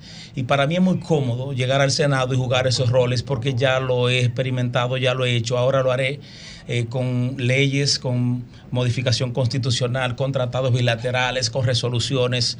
Eh, lo que el papel eh, para que está llamado ¿Tienen un ya senador. definido algo que propondría su aunque sea brevemente, yo sé que aquí no hay tiempo, pero a nivel de ley, eh, hablaste de, de acuerdos, de Claro, tratados. claro. Salvador Un, un ejemplo. un Salvador ejemplo. va a trabajar al Senado por el país y la provincia de Jabón desde la plataforma Partido Revolucionario Moderno PRM. Claro que tengo proyectos bastante, no daría el tiempo, pero te voy a citar sea Enumerar dos o tres. brevemente. Primero, Salvador Guin va a ser el senador de la industrialización. Está llamado a jugar este rol, dado a que ya tenemos en encuesta, en estudio, que confirma que uno de los principales problemas, preocupación de la familia de jabonera es precisamente empleo. Y desde la industrialización, fomentando el- la creación de empresas, que se instale el empresariado allá, motivándolo, creándole las condiciones jurídicas para que se instalen allá. Con eso vamos a lograr. para la ley de incentivo. Sí, esa, esa la vamos a adecuar a los tiempos. Para mí esa ley está desfasada, está desconectada. ¿Cómo habría que actualizarla? Porque en tú? principio existía la 28-01, ahora Ajá. la 12-21. Estas leyes, eh, lamentablemente, los legisladores que la han peleado, que la han sometido, que la han propuesto, no han recogido el sentir de la mayoría, en este caso de los jaboneros y el empresariado. Si la ley no busca armonizar entre los dos sectores, la sociedad y el empresariado, no va a funcionar. ¿Por qué no funciona? Bueno, el empresariado de la capital y de Santiago, que es el principalmente que se instala allá y que puede, tiene la capacidad, ve esta ley como una competencia, amenaza a sus intereses. Ya no funciona por eso. Si no logramos estimular, motivar, incitar al empresariado y ver que esto es una oportunidad de negocio, no hay forma que la ley 2801, ahora 1221, pueda funcionar. Entonces, si no hay esa, ese consenso, esa armonización, hay que sentarse en la mesa del debate, del diálogo, a consensuar qué es lo que conviene para esta zona. Y que el empresariado que persigue hacer riqueza, crear riqueza, vea esto como un nicho y oportunidad de negocio. Ustedes son cuatro aspirantes. ¿Cómo están los apoyos? Porque está el senador, eh, eh, no, el diputado Zapata, Darío Sí. Zapata, el ex senador Mario Torres y hay una candidata. Son Y- cuatro ustedes Sí, contigo. la ex diputada Doñaína y recientemente salió el alcalde de Loma, eh, eh, el señor Ney. Somos cinco que estamos Cinco. corriendo A la senaduría. a la senaduría A la por la provincia de Ajabón. ¿Cómo están los números allá, Salvador? Mira, para mí no hay mayores preocupaciones. Primero porque he logrado algo que cualquier candidato aspirante debe lograr en, sus, en su proyecto. Primero es lograr que el pueblo te asuma, te aspire. Es decir, yo no voy a la senaduría porque es un capricho de Salvador porque él aspira y quiere ser senador. No, no, no. Desde los medios de comunicación yo vengo jugando ese rol de defensor, de representante, de embajador de la provincia de Jabón. Yo lo hago porque en todas las encuestas que hemos hecho, incluyendo la que ha hecho el partido, mayoritariamente la gente dice que queremos a Salvador en el Senado. Incluso se me propuso en las elecciones pasadas una diputación reservada y todo. Luis Abinader me la propuso y el partido y la senaduría y finalmente decidió estar por la senaduría porque el 90% de los jaboneros dicen queremos a Salvador para senador, no para diputado. Entonces, yo estoy actuando consono con el sentir del de jabonero, porque no es aspirar yo, sino que el pueblo aspire a algo diferente, un senador de verdad, un senador que piense como ellos, que actúe como ellos, que sienta como ellos, que se parezca a ellos. Eso es lo que estamos viendo aquí. Entonces, ya hay un sentimiento Salvador senador. El aspirante, el candidato que logra eso en un proyecto político, puede decir que el éxito está garantizado. Hay un sentimiento donde quiera que paso, Salvador, senador, Salvador, senador, y los niños lo cantan, los viejitos pues lo bailan, y esto es una cosa que se ha convertido en un fenómeno, y no le voy a negar que estoy muy entusiasmado, me siento muy cómodo, y los números que tenemos son demoledores. Le hemos creado un escenario perfecto al Partido Revolucionario Moderno y a los líderes, don Luis Abinader y el presidente, el expresidente Hipólito, para que proclamen a Salvador senador mayoritariamente. Sí, es verdad que yo tengo el cariño, la simpatía, la consideración. eh, y no puedo decir más nada del presidente Luis, pero y también de don Hipólito. Hay un consenso entre el liderazgo. Dice Salvador tiene los méritos, Salvador tiene las condiciones, es el hombre que necesitamos la frontera para enfrentar esa situación que existe allá. Pero yo me he fajado a trabajar para tener los números. Y Yo caso se la he puesto cómoda. la senaduría, entonces, ¿qué, ¿qué se le propondría a los otros? Bueno, por suerte, los demás que aspiran, eh, el único que no tiene cargo en el gobierno es Salvador Holguín. Yo no soy ni limpiabota en el gobierno. No, no, Solo amigo y hermano del presidente Luis. Ese es mi, mi rango, mi cargo, no sé cómo llamarle. Eh, Mario es asesor de asuntos fronterizos. Eh, doña Ina es eh, del eh, Consejo, ¿eh? Gabinete Social. Gabinete Social. Exacto. Eh, gestión presidencial, perdón. Doña Ina es gestión presidencial. Ney es el actual alcalde de- de- del municipio de Lome Cabrera, eh, presidente del Sí. partido. Eh, Dario Zapata es actualmente diputado. Le propusieron que siguiera como diputado. Parece que tiene un empecinamiento con la senaduría y es su derecho. Tiene derecho a, a querer escalar un, peldaño más alto. Así que de todo lo que estamos aspirando, el único que no es funcionario ni forma parte del tren gubernamental es Salvador Holguín. Los demás, pues lo que habría que buscarle algún incentivo, algunas, algún trato tal vez mejor, porque todos aspiran a algo diferente. ¿Qué dicen tus mediciones, Salvador? Bueno, Las mira, tuyas. eh, esa pregunta me la han hecho en varias ocasiones y por prudencia, porque yo necesito unificar, como de hecho estamos unificados el partido, y ser eh, un ente de armonización, eh, de, de armonía, de paz, como de hecho lo hemos logrado. Muchos pensaban, y aquí me dan la oportunidad de, de expresar esto, muchos pensaban que el periodista aguerrido o guerrero que existía en los medios de comunicación iba a ser el político y que íbamos a estar chocando con todo el mundo y que íbamos a estar peleando con todo el mundo. Más sin embargo, no hemos tenido el primer incidente con ninguno de los aspirantes, por el contrario, lo respetamos, lo reconocemos, lo distinguimos y donde lo veo, Julio, tú sabes cómo soy yo, un hombre que Salvador. distingue a las personas y los respeta. Así que no hay mayores inconvenientes con el proyecto Salvador Senador. Y por prudencia, eh, mi hermano Eury, eh, No, no, hablas tu- tu- no puedo decir exactamente, pero sí puedo decir Pero lo muy siguiente. bien. Sí puedo decir lo siguiente. El que está más cerca de Salvador Holguín lo triplico. Oh. El que está más cerca. Y los demás lo No, suerte cuatriplico. que no podía decir nada. Sí, no. No, que- gracias a Dios. Gracias a Dios. Ahora, ahora. Gracias a Dios Ahora, que no iba a decir nada. O sea, si Julio, si Julio, eh, eh, vamos a hacer algo como ¿Y hicimos. Es verdad. vamos a hacer algo como hicimos una vez Julio y yo. Con un- aquel caso, aquel, ¿verdad? Donde yo le mostré a Julio, ¿es el hombre o no es el hombre? Y Julio dijo, sí, es el hombre. Y lo dejamos hasta ahí. Yo le voy a enseñar la encuesta más reciente, pero no la diga, por favor. Salvador, Salvador, mira, me, me está, no, pero en lo que tú buscas encuesta ahí, porque hay varias gente que me ha llamado, que me ha escrito. Sí, señor, dele. Que Tú sabes que es un tema que no se te puede dejar de tratar. Ok. Eh, por un, no un amigo, pero sí un conocido tuyo, que se llama Quirino Ernesto Ah. Paulino. ya quiero Quirino. usted meterme para allá. Eh, Ya quiero usted meterme para allá. ¿Que ¿En qué está Quirino ahora? ¿Qué, tú sabes de Quirino? Elías Piña. ¿Y quién, que, y, que, y que, quién fue que trajo a Quirino? Ajá, ¿y usted quiere entrar para allá, don Julio, ahora? No, pero- sé por qué problema innecesario. No, Mire, esa Sí. es la realidad al día de hoy en la provincia de Jabón. Ajá. Por eso usted me ve feliz, Sí, muy sí. seguro en mi exponencia, porque sé qué es lo que está pasando al día de hoy. Cuando digo que le hemos creado el escenario perfecto a la cúpula dirigencial del partido, a los líderes, a don Luis, a don Hipólito, a Paliza, a Carolina, del INE, para que nos proclamen, para que nos proclamen, cuando digo que le he creado el escenario perfecto es porque me he fajado a trabajar. Si se, si se dan cuenta, hasta la voz me ha cambiado. Subí anoche a las Sí. 3 de la mañana. Estoy trabajando. Me lo cogí en serio esto, Julio. Ya sí. Ya Salvador Holguín se ha creído que es el senador de la provincia de Jabón. y estoy trabajando. Sí, estoy muy motivado porque el pueblo me quiere, me recibe con cariño, me aclama. Y eso es bellísimo. Yo no sabía que Dajabón me quería tanto. He trabajado mucho por ello. Pero cuando voy a caminar a los barrios, a las calles, a las casas, allí me reciben, me brindan café, me brindan jugo, me abrazan, me besan. Pero Y yo, bueno. eso no lo harán con todos. eh, no, porque. si, me- si yo estoy en mi casita y me viene a visitar el político que sea y yo le hago un show. eh, No, hay uno de los que aspira. no, hay uno de los que aspira. No, si no te que sientes, eh, no. en el proceso de crecimiento de inscripción nos tocó la zona B. Y por desgracia de la vida, para, para decirlo de alguna manera, yo andaba. Y como él es un líder, yo dejé que él coja adelante. Es un líder actual. Y entonces le entraron a pedra y a mangazo. Y yo viví ese momento, yo lo presencié. Sí, no, sí, uno de los que aspiran a senador junto conmigo. Eh, vamos a la zona B. Y el, el jabonero sabe que tú vas ahí que no está hablando mentira.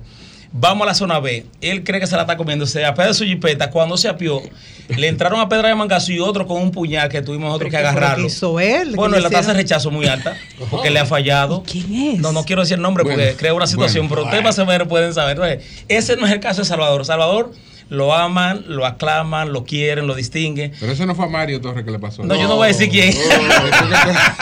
No, yo no voy a decir quién. Pues Mario entonces Mario pudiera, Torres, de que pudiera creer que fue otro equipo que le No, pasó no, eso. no, no, no, no, Mario, no, Mario, Mario sí sabe quién fue. Ah, Entonces, cuando yo veo ese escenario, él se monta la jipeta y sale corriendo. Y más yo voy ante el hombre que tiene el puñal, lo abracé, le hablé y me dijo, no, no con usted, Holguín. El Es con no- ese que me falló por esto, por esto y por esto. Entonces, yo veo que en Salvador Holguín no hay tasa de rechazo, ni hay ninguna animadversión de la sociedad jabonera conmigo. Entonces, Julio, esos son los números del día de hoy. ok. Eh, ¿Qué sabe de, de, de Quirino? Pero antes de entrar a Quirino, yo quisiera.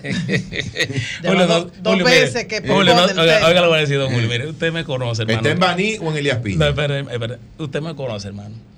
Usted sabe muy bien que yo soy un hombre que revelo y doy primicia.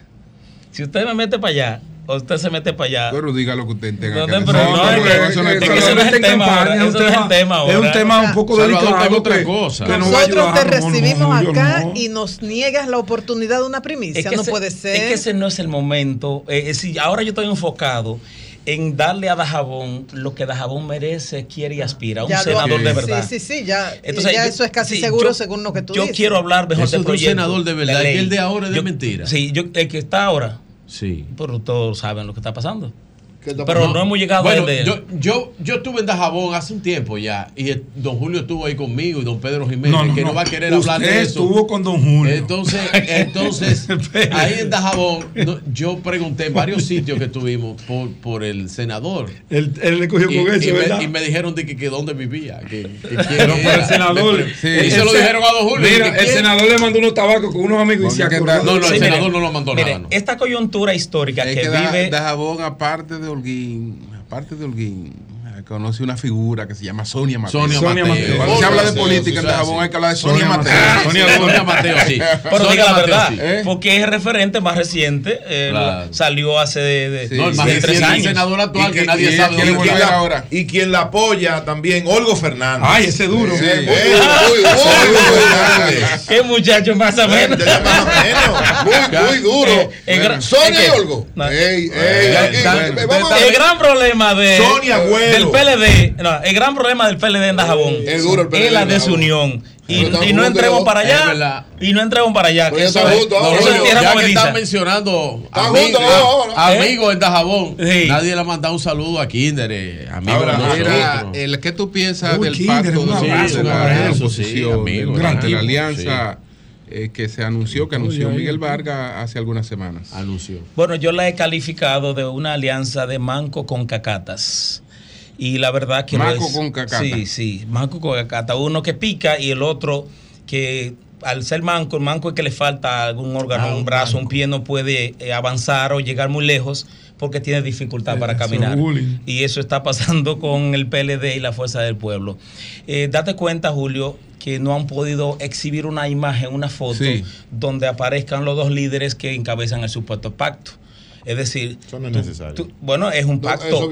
Ellos son los dos Eso líderes. viene en su momento, de- eso lo- no un momentico. Los dos presidentes de esos partidos, de la Fuerza del Pueblo Lionel y del PL de Danilo, no han podido sacar una foto donde se puede evidenciar que hay armonía Llegará y que momento. existe. No, No eh, desesperéis. No no hay una imagen que simbolice pacto, unidad, Ahora, yo tengo una entendimiento. pregunta para ti, Salvador. Sí. Tengo una pregunta para Dale, ti, hermano querido. Dale, hermano Ten querido. cuidado allí. Sí. A propósito de la pregunta de don Julio. Salvador fue tu maestro de en don Julio. Quiero, sa- quiero saber, quiero saber.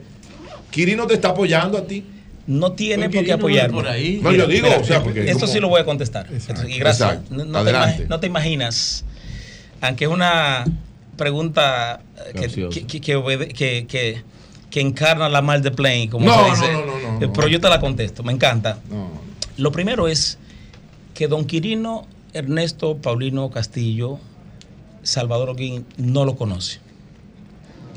¿Cómo que no lo conozco? No lo conozco, nunca lo he visto personalmente. No tengo ningún vínculo con él, no que sea mal, es un hombre ya que, que purgó pena, que está retirado, disfrutando sus bienes y sus millones que pudo recuperar.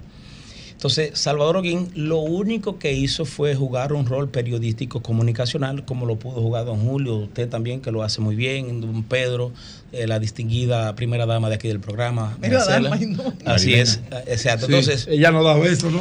eh, yo no he permitido ni he querido conocer a don Quirino Ernesto Paulino Castillo, porque hay muchos que no perdonan que un caso como ese, un humilde, insignificante campesino de la provincia de Ajabón como yo, lo tomara, lo llevara de gratis y que no conozca ni a Leonel Fernández ni conozca a Quirino Ernesto Paulino Castillo. Ese es un caso para la historia. Y debo decirte que lo manejé y lo llevé con, un, con una visión histórica. Yo me preservé para la historia.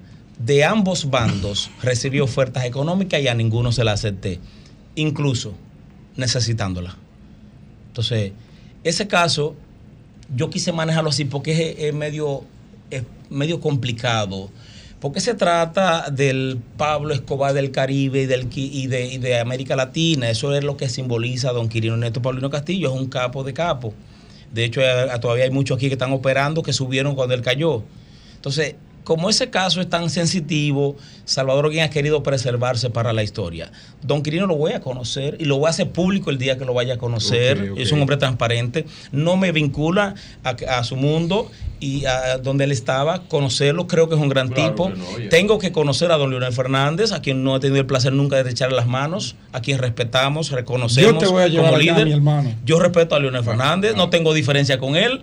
Ya después que, que don Leonel Fernández tiene las informaciones de la, del entramado societario de ese caso, ya Leonel dice, yo respeto y admiro a ese ¿Está joven. de acuerdo con que el PRM haya objetado a algunos candidatos? Aunque aparentemente nada más es un caso, porque Es los un otros, solo, los es la- otros es casos lo han dejado así. El, eh, son- son- Hay son- más casos. No, no hay más casos, no. No, No, es no un hay solo. más. Entonces, ¿qué, qué tú Yo no voy a hablar de eso, el- Bueno, es que el PRM está actuando consono con lo que está demandando la sociedad dominicana en esta, en esta coyuntura. Por ejemplo, debemos llevar lo más pulcro, lo más decente, lo más limpio a, las, a los puestos.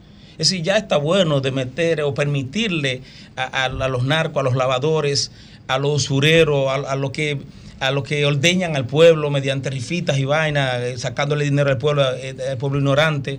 Eh, ya hay- debe ir al Senado a lo que represente la decencia, la honestidad, la transparencia, que esa es la, raya de Pizarro que ha trazado el presidente Luis. Usted puede estar de acuerdo o no con Luis, pero es un gobierno pulcro, decente, honesto, transparente. Y quien encabeza eso es precisamente el presidente. La pulcritud, lo que simboliza pulcritud y honestidad en este país, se llama Luis Rodolfo Abinader. Entonces, no debemos permitir que esos sectores se sigan escudando los partidos, buscando blindaje y protección e inmunidad parlamentaria, para entonces hacerle daño a los que sí son serios y son decentes. Aprove- yo saludo, felicito y apoyo esa firme Bien. decisión del Partido Revolucionario Moderno de cerrarle la puerta al camino malo del narcotráfico y, lo- y los corruptos y los sectores que dañan la sociedad dominicana. Estuve hablando, aprovechando la participación de Holguín, que es de Dajabón, estuve hablando con el buen amigo Olegario Rodríguez, que es el, el alcalde de partido. No, la antigua. De partido. La antigua. Sí, la antigua, eh, son los dos apellidos. Ah, bueno, para que vea que lo conozco, es, él es de partido y le preguntábamos sobre lo ocurrido en Aminilla. La tragedia. Aunque esta, él sí. está interno, como nos dijo, ha recibido muchas informaciones de, su col- de sus colaboradores. Se trata de la familia Medina. Realmente son parientes, eran parientes, perdón, de Estrada Medina. Cuatro personas muertas, una muy mal herida. Se dice que andaban unos eh, haitianos, creo que había tres haitianos con escopetas, y también se habla de la participación de dominicanos.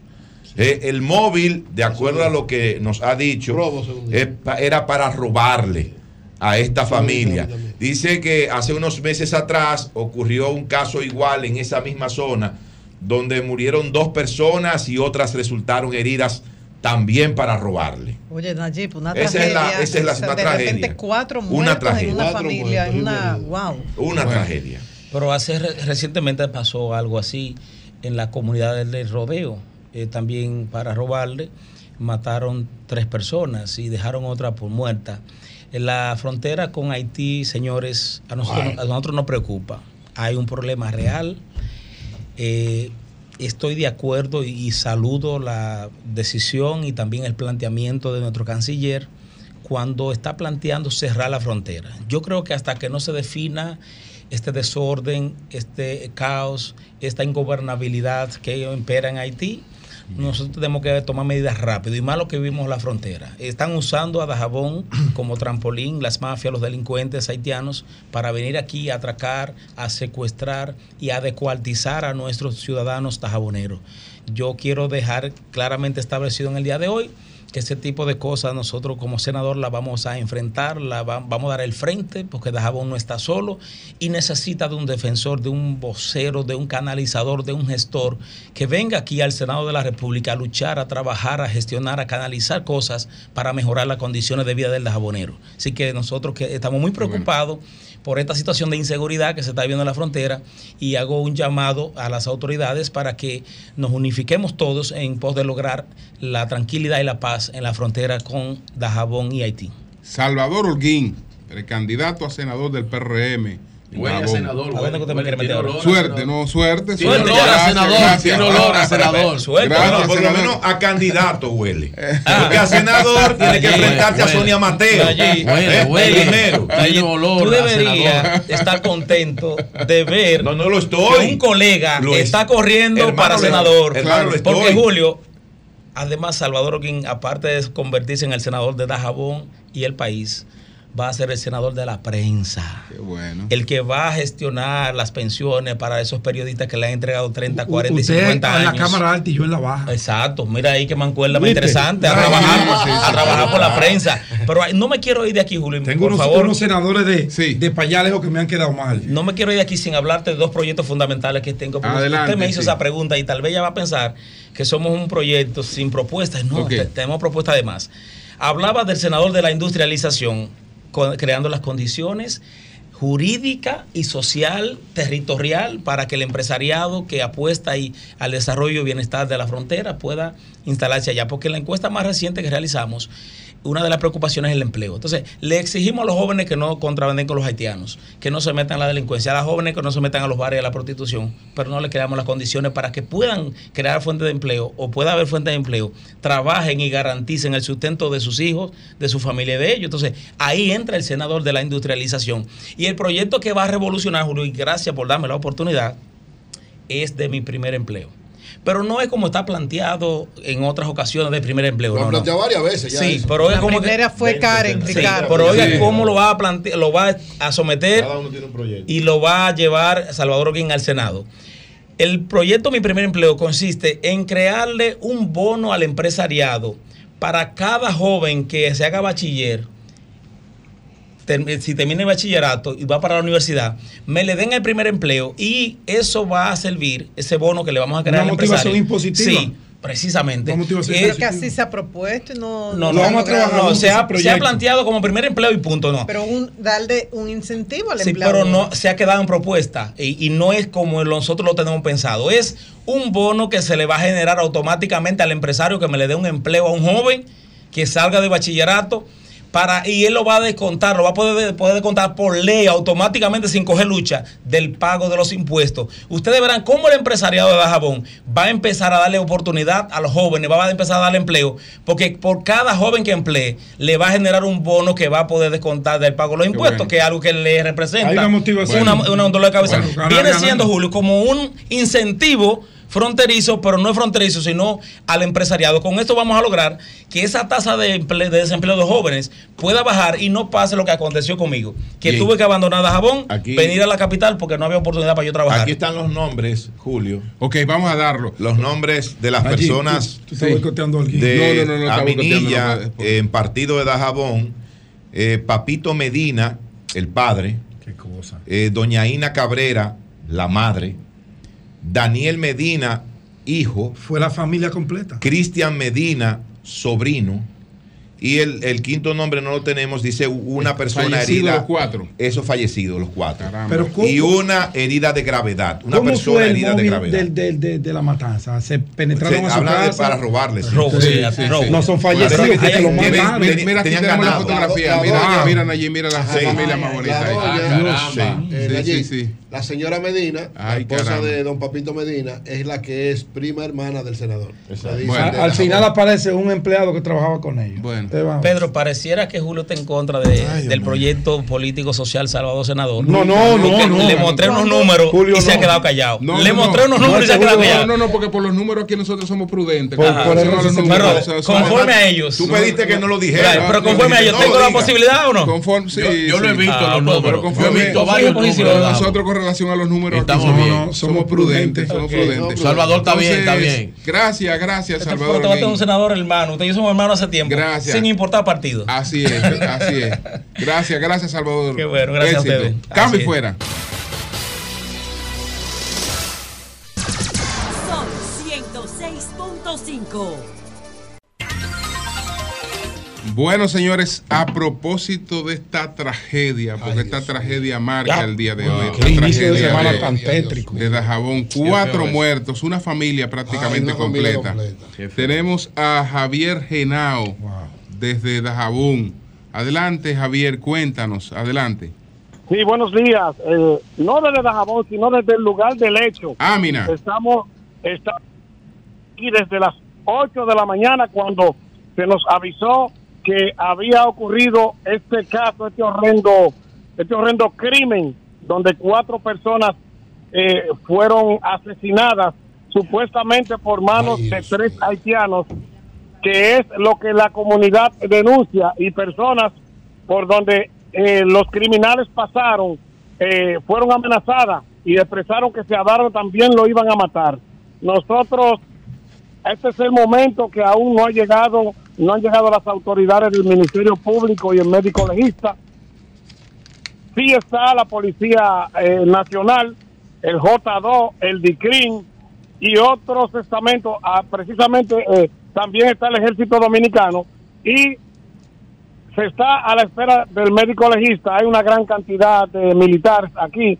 Eh, hay parte de la comunidad que dicen que van a tomar acciones eh, con los haitianos que están en los alrededores eh, de estas comunidades, tanto Aminilla como La Gorra y otra y otras comunidades. Cabe destacar que ante, hace unos días a esta persona que asesinaron le habían envenenado los perros, eh, varios perros muertos, y, y precisamente hoy se perpetró este crimen que tiene consternado a toda la comunidad. ¿Qué se piensa que pudo haber ocurrido? Fíjate, hace un mes, un mes y hoy, hoy y cuatro días, que a un kilómetro del lugar se perpetró también un crimen donde fueron heridos varias personas y murió también una persona y que los criminales también mataron algunos perros eh, a tiros para poder perpetrar el hecho. Hasta el momento la policía no ha dado ningún tipo de información.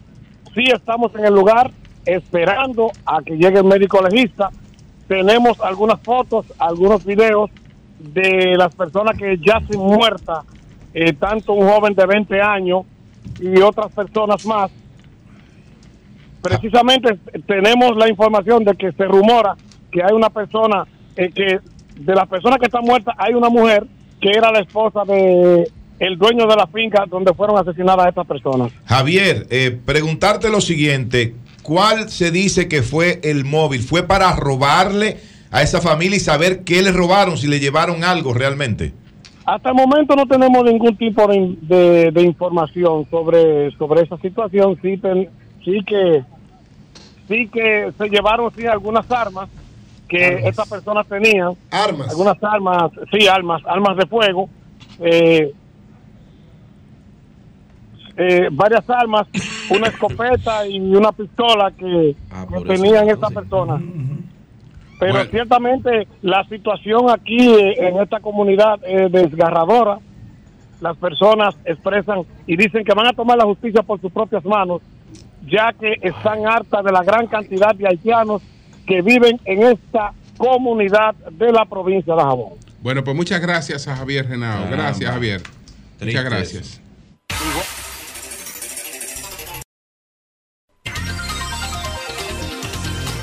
Bueno, son las 10:32 minutos. Eury Cabral. Gracias al Dios Todopoderoso Jesús, mi Señor Salvador y guía, como siempre inicio con la palabra de Dios. Romanos 15, 13. Que el Dios de la esperanza los llene de toda alegría y paz a ustedes que creen en Él, para que rebosen de esperanza por el poder del Espíritu Santo. Amén. Siempre Amén. tener la paz. Que así sea. Dios y la esperanza. sobre Atención, todo. Virgilio. Ay, ay. Según Eury Cabral, la alianza en el distrito es un hecho.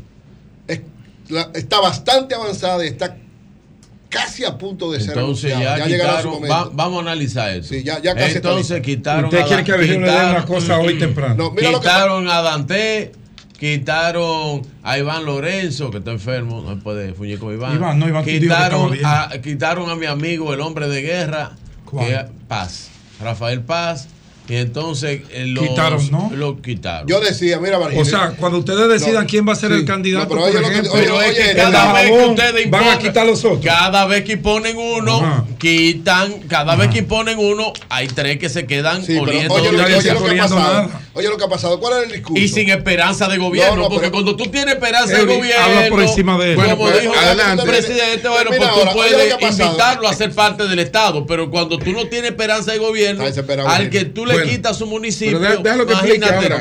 Sencillo, yo he estado diciendo que uno de los graves problemas que había, sobre todo en el Gran Santo Sí. Domingo, eran los egos, de, ¿verdad? Santiago Lamentablemente, ¿verdad? Y sobre todo el hecho de que gente No, que se creía muy fuerte. Ahora, No. mira lo que ha pasado. Los líderes son quienes determinan una serie de elementos. Cuando los líderes asumen, como han asumido los dos líderes, los dos, porque los dos han hablado de eso, tanto Danilo como Leonel, y el- los dos candidatos, Leonel y Abel, es decir, las tres figuras que determinan lo que pueda acontecer de cualquier manera, porque son los que dirigen el interés general, que es el partido, han hablado con cada uno de, de ellos diciendo, miren, ustedes tienen todo el derecho, porque cada candidato tiene todo el derecho, incluso en caso de que no quiera, puede ir incluso al Tribunal Superior Electoral, eso es verdad. Ahora, ¿qué han hecho? Ha habido, perdón, escúchame, Virgilio, ha Pero habido, súmale otra figura no, no, no, pero, para que se la suma. pero no, ha habido una un trabajo de hacerlo entender que, que los intereses generales están por encima de los particulares. Por eso digo, está a punto, porque todavía hay algunas cositas Súmale otra figura, por favor, para yo sentirme bien ¿A en el? PLD. Gonzalo Castillo Terrero. Eh, Estoy hablando de los tres grandes líderes. Ah, entonces Gonzalo no. No, no, Gonzalo no es líder. Eh, Estoy el hablando que de es los jefe tres- de campaña, No, que- no, no, el, que, hablando- eh, no, el no. que cubrió a, a- a Francisco Javier García Hermano, estoy hablando de los tres y grandes le líderes. metió a, a Andrés Navarro Sí, ahí. pero los tres ahí grandes no, líderes. ahí no se ha cubiado a nadie. Ahí no se ha cubiado a nadie. Pregúntale a Francisco en su carta de la alianza, los tres La carta grandes de, líderes. de- de renuncia, Francisco. Los tres grandes líderes son, por un lado, o sea, los dos candidatos y los dos presidentes. En el caso de la Fuerza del Pueblo, Leonel es candidato y presidente, él. Y en el caso del PLD, el candidato es Abel y el presidente es Danilo Medina. Los tres están de acuerdo, orientados, ¿verdad? Y, y- y- y con un trabajo especial de Miguel Vargas para, para unirlo ahí. Entonces, ¿qué han hablado con todos los candidatos? Yo digo, yo siempre dije, desde el principio yo dije, va a acuerdo. Entonces, cuando nadie creía que iba a haber acuerdo, yo dije, va a haber acuerdo. ¿Por qué? Porque en algún momento, los que, aunque, aunque se crean ganados y por encima de todo el mundo, van a entender que el interés general Entonces, está por encima del interés Paz, ¿qué es, lo particular. que, qué es lo que se le va a dar en esos acuerdos? Una diputación. No. Ahí ¿Cómo va a que haber-? Después que soltarle. Nada. A cada uno No, le va a dar. yo creo a cada uno se le va a dar. yo creo- mira, mira. Algo va a haber. Y, Mira. y hay algo que dar. Con el Claro, claro, pero se. No, ustedes Mira. lo que le van a buscar, le van a buscar una diputación para que tenga que buscar más cuarto. Mira, yo creo lo siguiente. Sí. En política a usted no le dan nada.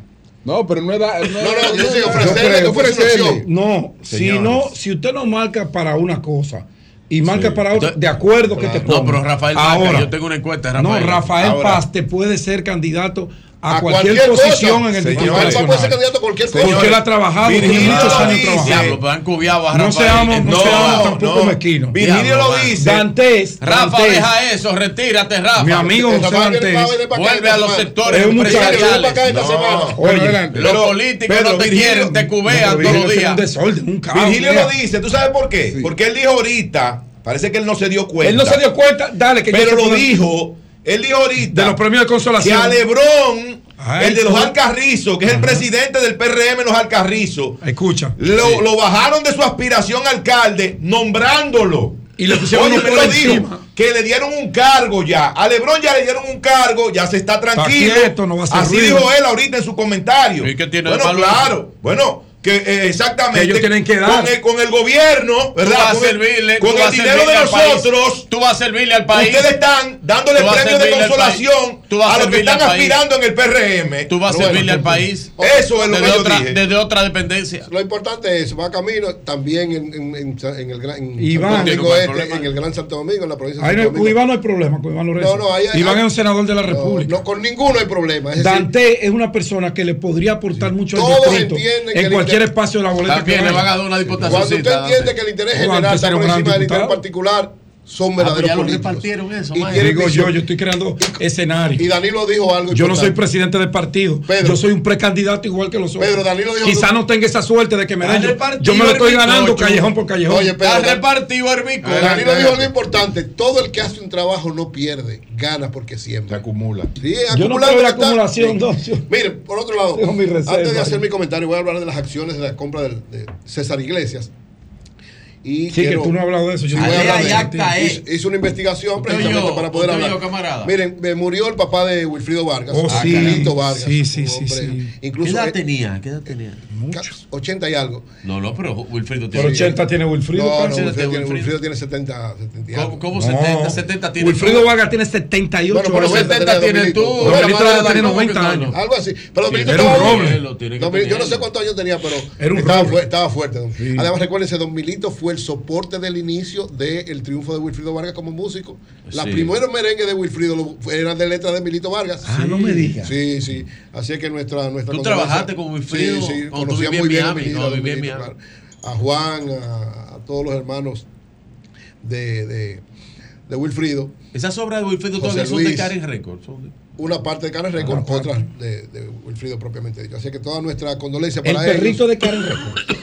¿Cuál? El baile del perrito. No, no, el perrito no Ah. Ya, ya Wilfrido no estaba con Karen Records. Ya habían peleado. Miren, entonces también felicitar a Luis Ligou, que fue elegido, ustedes oyeron a Ramón, presidente estatal del PLD en la ciudad de Nueva York. Luis Ligou, un gran amigo Ah, y sí, un gran hermano. amigo de nosotros, fue cónsul en la ciudad de Nueva York, un dirigente del PLD de una gran Sí, sí, sí, capacidad, calidad, presteza que le va a dar, ¿verdad? Franco Torreal dirigió el PLD mucho tiempo en Nueva York, ahora va, le toca a Luis Ligou, Luis Ligou, un hombre de una gran capacidad de trabajo, muy cercano a todo el mundo y el PLD necesita, necesitaba una persona así, así que qué bueno que lo eligieron como presidente de Muy bien. estatal del PLD de Nueva York a nuestro hermano y amigo Luis Ligou. Miren, Muy bien.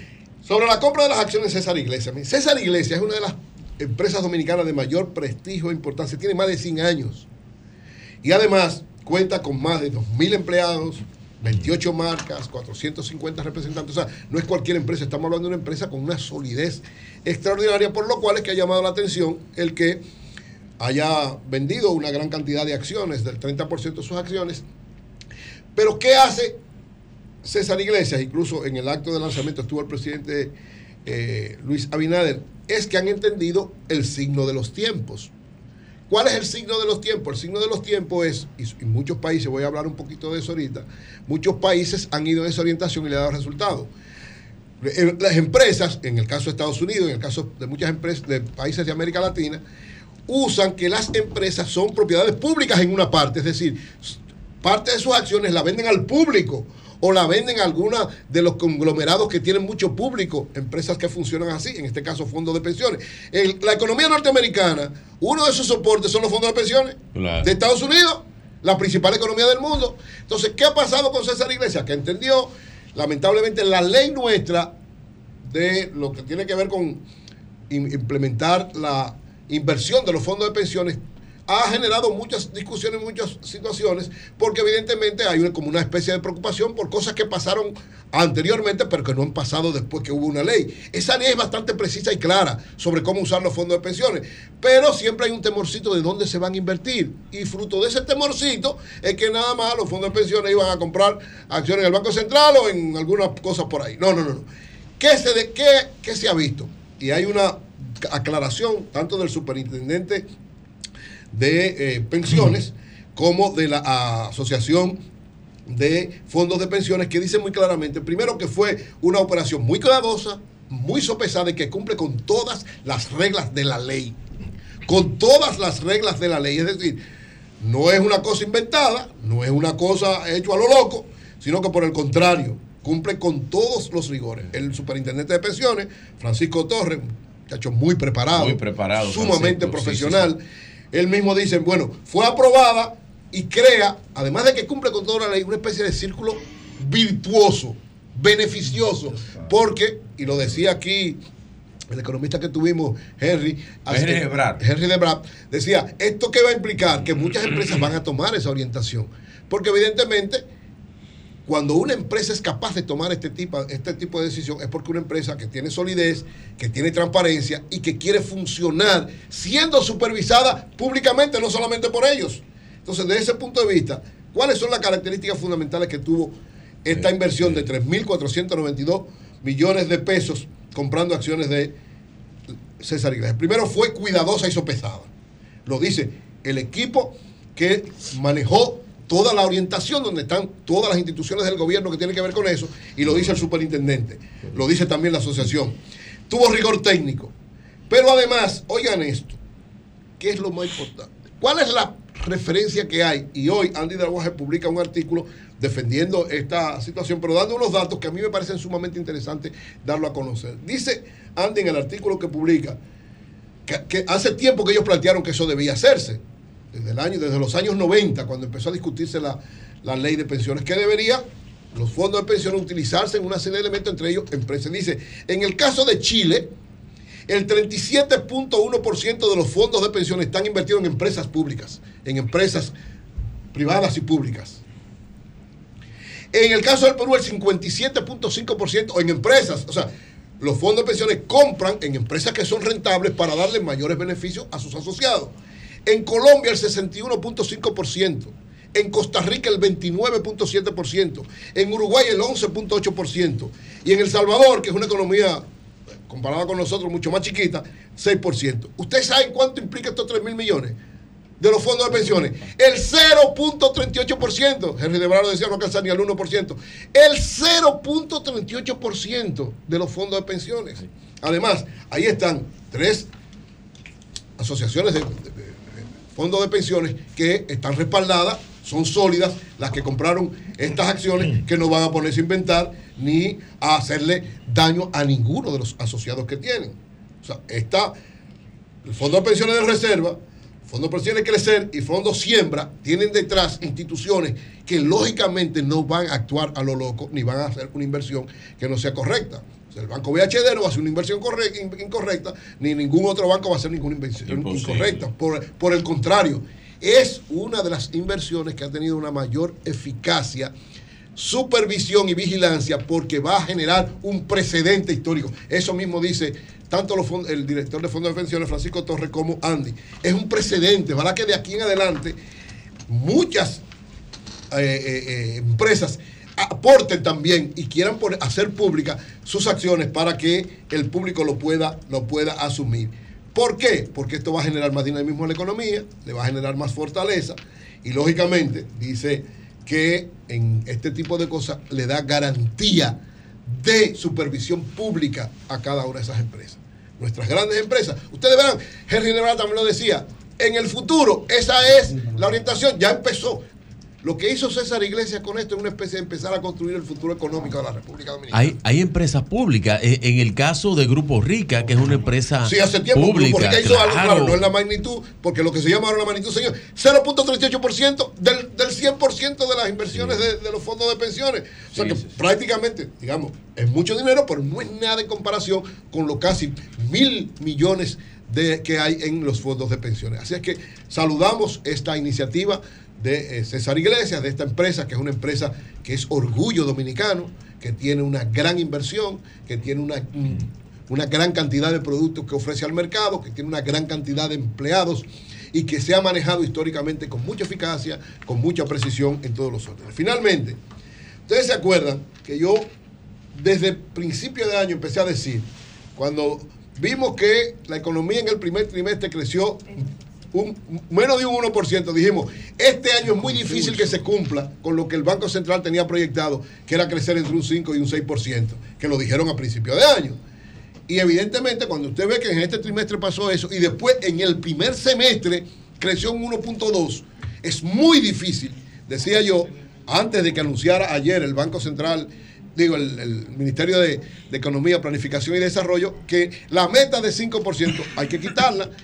Probablemente crezcamos un 3, y yo dije que hasta un 3 es complicado que podamos crecer en este año. ¿Por qué? Porque evidentemente si de enero a julio usted creció alrededor de un 1%, entre agosto y, sep- y- y diciembre es muy difícil que pueda crecer 8 o 9% para poder compensar, porque tiene que sumar eso, dividirlo entre dos para que le dé un 4%. Entonces ahora hablando de un 3, tendrá que crecer alrededor de un 6%.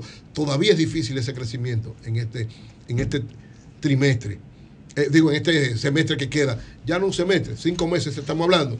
Entonces, evidentemente que esto, el gobierno tiene que ser sincero, porque las pretensiones y las proyecciones que tenía, evidentemente no se van a dar.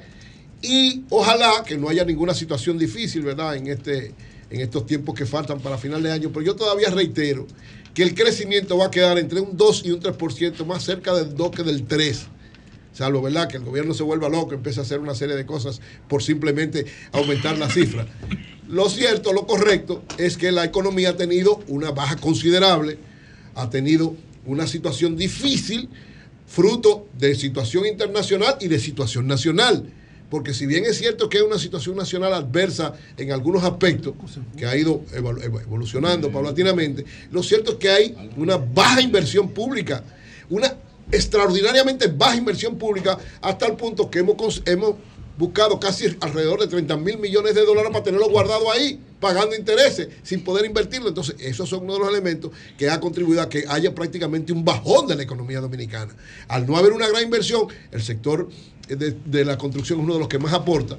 Y una situación también difícil que ha habido en varios sectores de la economía que no han sido bien manejados por las instituciones gubernamentales, por el gobierno. Entonces, esperemos que este semestre que falta, estos cinco meses que faltan del año en términos económicos, pueda por lo menos mantener un crecimiento mínimo y ojalá quedemos un poquito más del 2% de crecimiento en este año.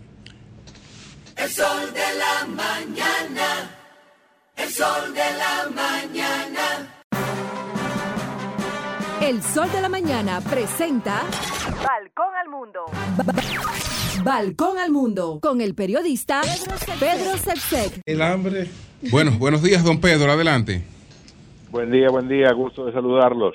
Estaba viendo esta encuesta que salió en, en Venezuela, eh, que por lo pronto una de las preocupaciones es que muy poca gente quiere ir a votar porque no cree que las elecciones, si se realizan, eh, sean limpias.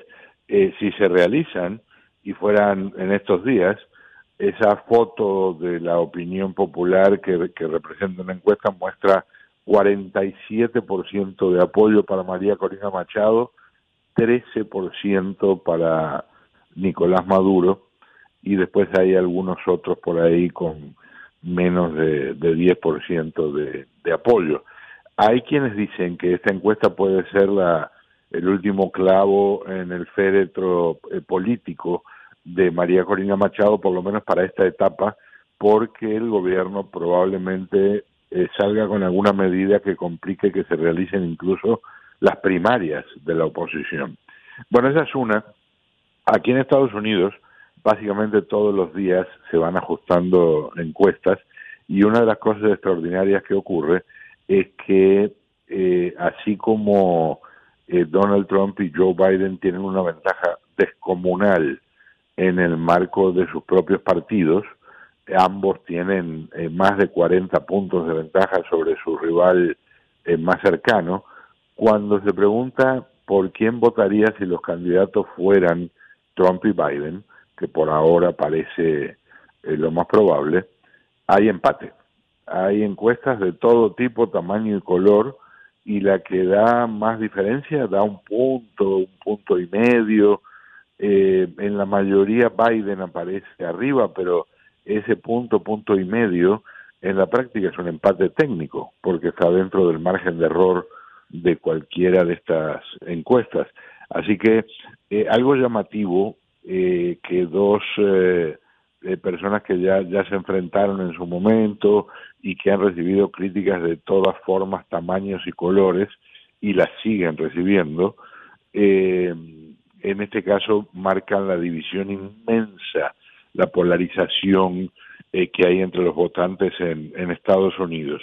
Y aunque ya pasó hace algunos días, hablando de política, mm, le dedico un minutito a mencionar lo de México, que es algo histórico y que ha llevado enorme preocupación a las filas del partido de gobierno Morena, eh, porque Xochitl Galvez, la candidata de esta coalición del, del PRI y del PAN, eh, en este momento le podría ganar a quien fuera candidata o candidato eh, del eh, partido Morena.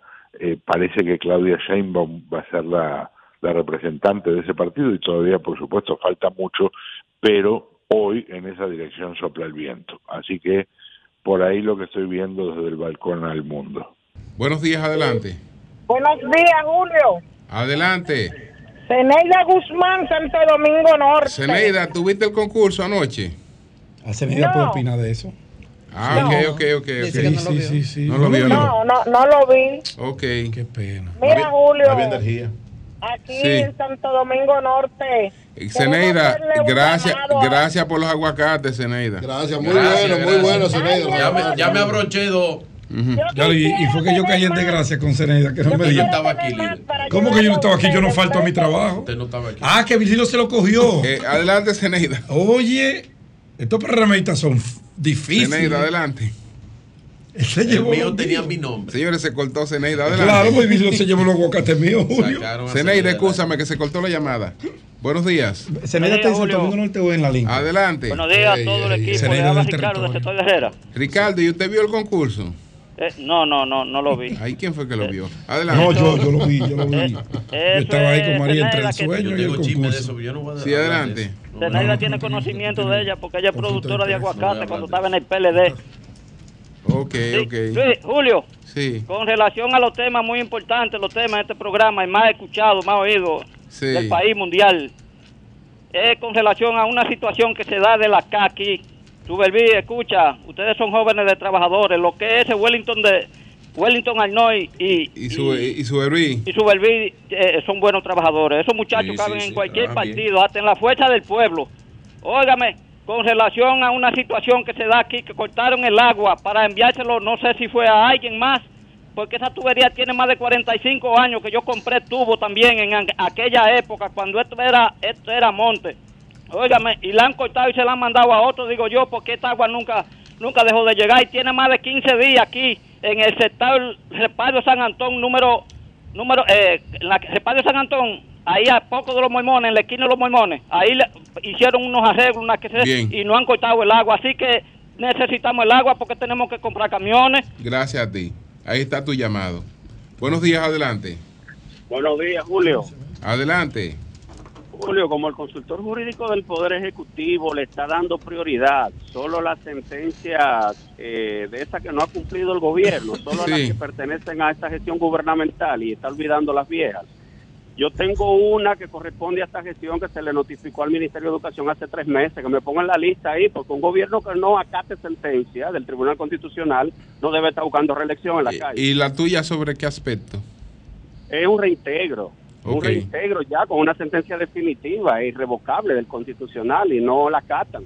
Ok, ok. Una, una más del grupo de sentencia desacatadas del Tribunal Una- Constitucional. Una- Algo que no debe pasar. Así Bueno. es. Pero tiene años pasar. Buenos días. Buenos días. Buenos días del sol de la mañana. Adelante, sí. Eh, por favor, yo quisiera conversar algo personal. Bueno, si es personal. No puede ser por esta Bueno, vía en no el puede ser aire. por esta vía, Yo porque quiero hablar con María Elena. Esta con vía la está escuchando el Ok. País. María Elena, yo le voy a dar mi número, por Aquí favor. y allá. Pero Ajá. no, no suelte su número así públicamente, Sí, que después la llaman y para engañar a Llame la aquí gente. dentro de un momentito. Llame dentro de un Sí, sí, que sí. hable con sí, María llame a la emisora y me deja el teléfono Sí. Yo con me llamo Katy. Elisa, veo yo, señora. sí, sí, yo la ok. llamo, no se preocupe, Ok. pero déjeme el teléfono Bueno, con Katy, la recepcionista. Hello, muy buenos días. Adelante. día. Sí. Bueno, se, eh, con todo el respeto, se formó la Alianza de la Corrupción y la Desconfianza. Ok. Ok, gracias. Gracias a Ah, usted. ah, ya, eso fue. Eso era todo lo que ella quería decir. Buenos días. Eh, Pero, pero aunque era todo, es verdad lo que dijo. Adelante. Más o menos. Buenos días, Julio. Sí. Como un 89%. Julio. Sí. Julio. Sí. Yo quiero decirle a la oposición que hay que ellos también en la oposición, hay que ellos hacer su trabajo, porque así no le hace daño al pueblo. Bueno. Y cuatro años más. Bueno, si ha habido, si ha habido un partido que ha sido bueno en oposición históricamente en la República Dominicana, ha sido el Partido Revolucionario Dominicano, hoy PRM. Eh, para que estemos claros, siempre han hecho buena oposición. Bueno, buenos días. Ahora le tocó el chance al PLD y a la Fuerza del Pueblo. Adelante. Buenos días. Desde Sí. Desde la romana. Adelante. Adelante.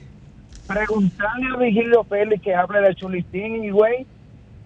Que hable De de, Cholitín. Cholitín y Higüey. Pero Cholitín está bien. ¿Qué tú quieres con Cholitín? Bien, ¿qué está? El problema de, el problema de Higüey es Y el no es siguiente. Karina la que va. Es Karina, se la, se la van a dar a Cholitín está bien, Mira, el problema, el problema de Higüey es el siguiente. Así que quieren sacar Para la oposición. El problema es que Ya, la mano. discusión ahora mismo es del PRM dentro, porque la oposición no tiene nada que buscar en Higüey. Tiene la senaduría y la alcaldía. No hay forma, ni siquiera tienen candidatos. Bueno, Pregúntele, pregúntese a usted, que- a hay su que- partido, hay que- al PLD o la Fuerza del Hay que Pueblo. ser agradecido. Lea. Pregúntese cuál es el candidato. Juan Pregúntelo. Julio Campos será el próximo senador de la ese. provincia de la nadie Altagracia. sabe quién es no, no lo sabes No. tú, pero la Altagracia No, no, sí lo sabe. Campos, Juan Julio Campos, diputado, diputado diputado, importante del Nadie sabe quién y es uno de los empresarios también importantes de esa. No provincia. sale en las mediciones, no sé quién es. Bueno, un momentito, un momentito. Sol 106.5. Bueno, tenemos a Wilson Pérez aquí. Adelante, Wilson. Wilson, Gracias, buenos días al país. nombraron un amigo tuyo en el Cefrón y amigo mío. Hey, este sí, sí, sí, sí, sí. A nuestro Ay, sí, hermano. un abrazo a Pepitico. Torman. A, a Pepitico. Eh, Un abrazo, éxito Estuve ya. conversando con él ayer en tres ocasiones y realmente en las energías y el entusiasmo con el que este joven y capacitado oficial va para la Gran frontera oficial. va a rendir su fruto y eso se verá. Pepitico, eh, eh, Soto Torman. la eh, designación que hiciera el presidente Luis Abinader. Wilson, Wilson. Pero hay que hacerlo Wilson, general, Wilson. Pepitico. No, no, Pero señor. Wilson no escucha. Wilson. Wilson, hermano. Wilson, te escu- escúchate de una preguntita. Wi- Wilson, Soto Torman, Pepitico, como uno de los amigos le dicen, un gran oficial, eh, coronel. Eh, ya eh, Pepitico Tenía tiene 12 años en rango. eh, tiene, do- tenía 12 años en rango, Tiene. comando todo el tiempo, eh, un académico, eh, hijo de Soto Jiménez, pero sobre todo, tú sabes, yo creo que Pepitico Wilson. fue a Irak, ¿verdad? Sí, él estuvo en Irak también, fue de los oficiales que fue de aquí a Irak. O- o- Wilson, pero el papá va a tener entonces que atenuar un poquito un discurso, una cosa. porque No, una cosa no tiene nada que ver la otra. No, Pepitico es adulto. No, y no, el no, no, y es un oficial. y los oficiales no se meten en política. No, no se meten El en general. Soto Jiménez está muy comprometido con el presidente Fernández. No, pero, pero, De intelectual a pero, intelectual. pero los ¿Tú crees que- guardias, los guardias están Wilson contentos. está hablando, pero no ¿Tú se crees que puede ir a un acto ahora a decir que se van? Claro que sí. Ay. Oh, pero que Pipitico, las Fuerzas Armadas son apolíticas. Wilson, Wilson. Wilson, comienza de nuevo. No Ah, te de nuevo, escuchaba. adelante. Comienza que Virginia no te deja hablar. Yo decía que el clamor que había en la frontera de todo este tiempo era que se destituyera el general Cabrera Ricel, anterior director del Cuerpo Especializado de Seguridad Fronteriza.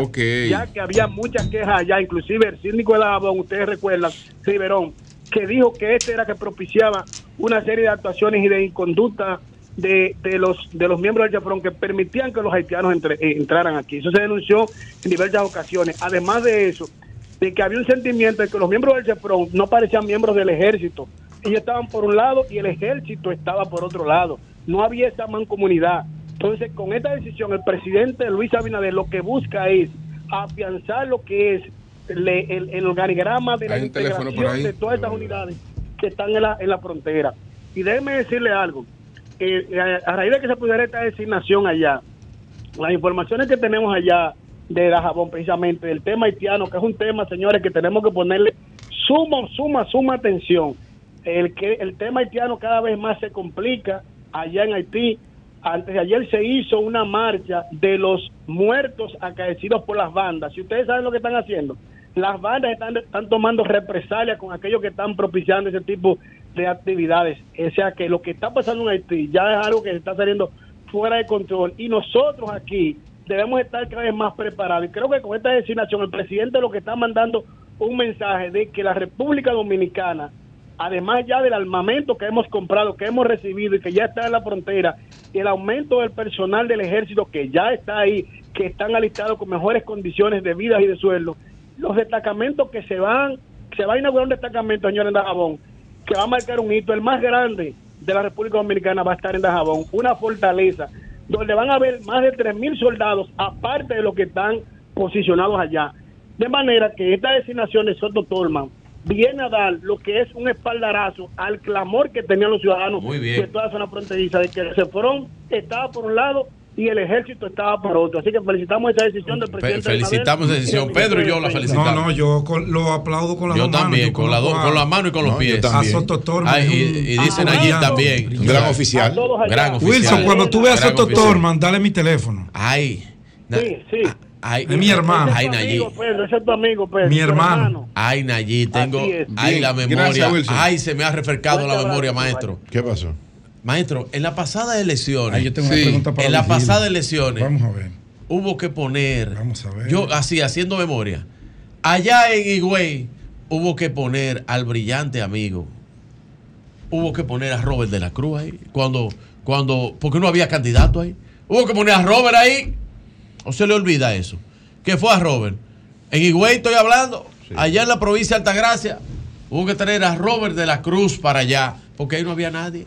Ahí no había nadie. No. Ni hay tampoco Sí, no, ahora hay- mismo, no hay nadie. esa posición siempre fue amable y renunció. No hay nadie, no hay nadie, no hay nadie. Juan el Julio único Campos, partido que tiene, que ese tiene gente Ahora Julio- en Juan la Julio. Altagracia es nada más y nada menos que el PRM y sus aliados, que tiene, que tiene candidatos potables ahí. ¿Quién es el candidato a senador de ustedes?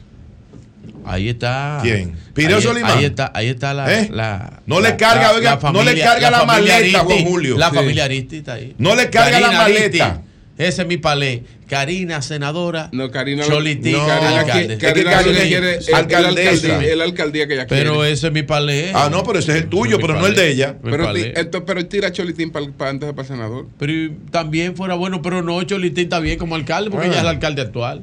Ok. Y tiene buenos números. Sí. Tiene los mejores números, los tiene Cholitín. Ok. ¿Y por qué que ustedes no lo quieren? ¿A quién? A Cholitín. ¿Pero quién no lo quiere? Ustedes lo Yo del lo amo, Cholitín. Sí, pero le quieren meter Bueno, a Karina la mano. buenos días. No, Karina es senadora. Me, me pregunta, me dice un oyente que le pregunte a Virgilio que por qué ¿Cuál David? Collado no acompaña a Luis a los eventos tan importantes como los del fin de semana. No, ¿Qué, eh, qué pasa? David Si Collado está de viaje. no, está de viaje. David Si está está fuera del país. Está David- fuera del país. David está en se su fue de actividad viaje. proselitista. No, no, no. Pero David se fue para Él no salió del país a mediados de la semana Que pasada. quede claro. Y él no sabía de esa actividad. No, pero oye, que quede claro que Pero está David, David está, en su parte de ministro. No, pero yo David, David, Collado, todos los ministros. David Collado está más ministros Oye, para que tú sepas.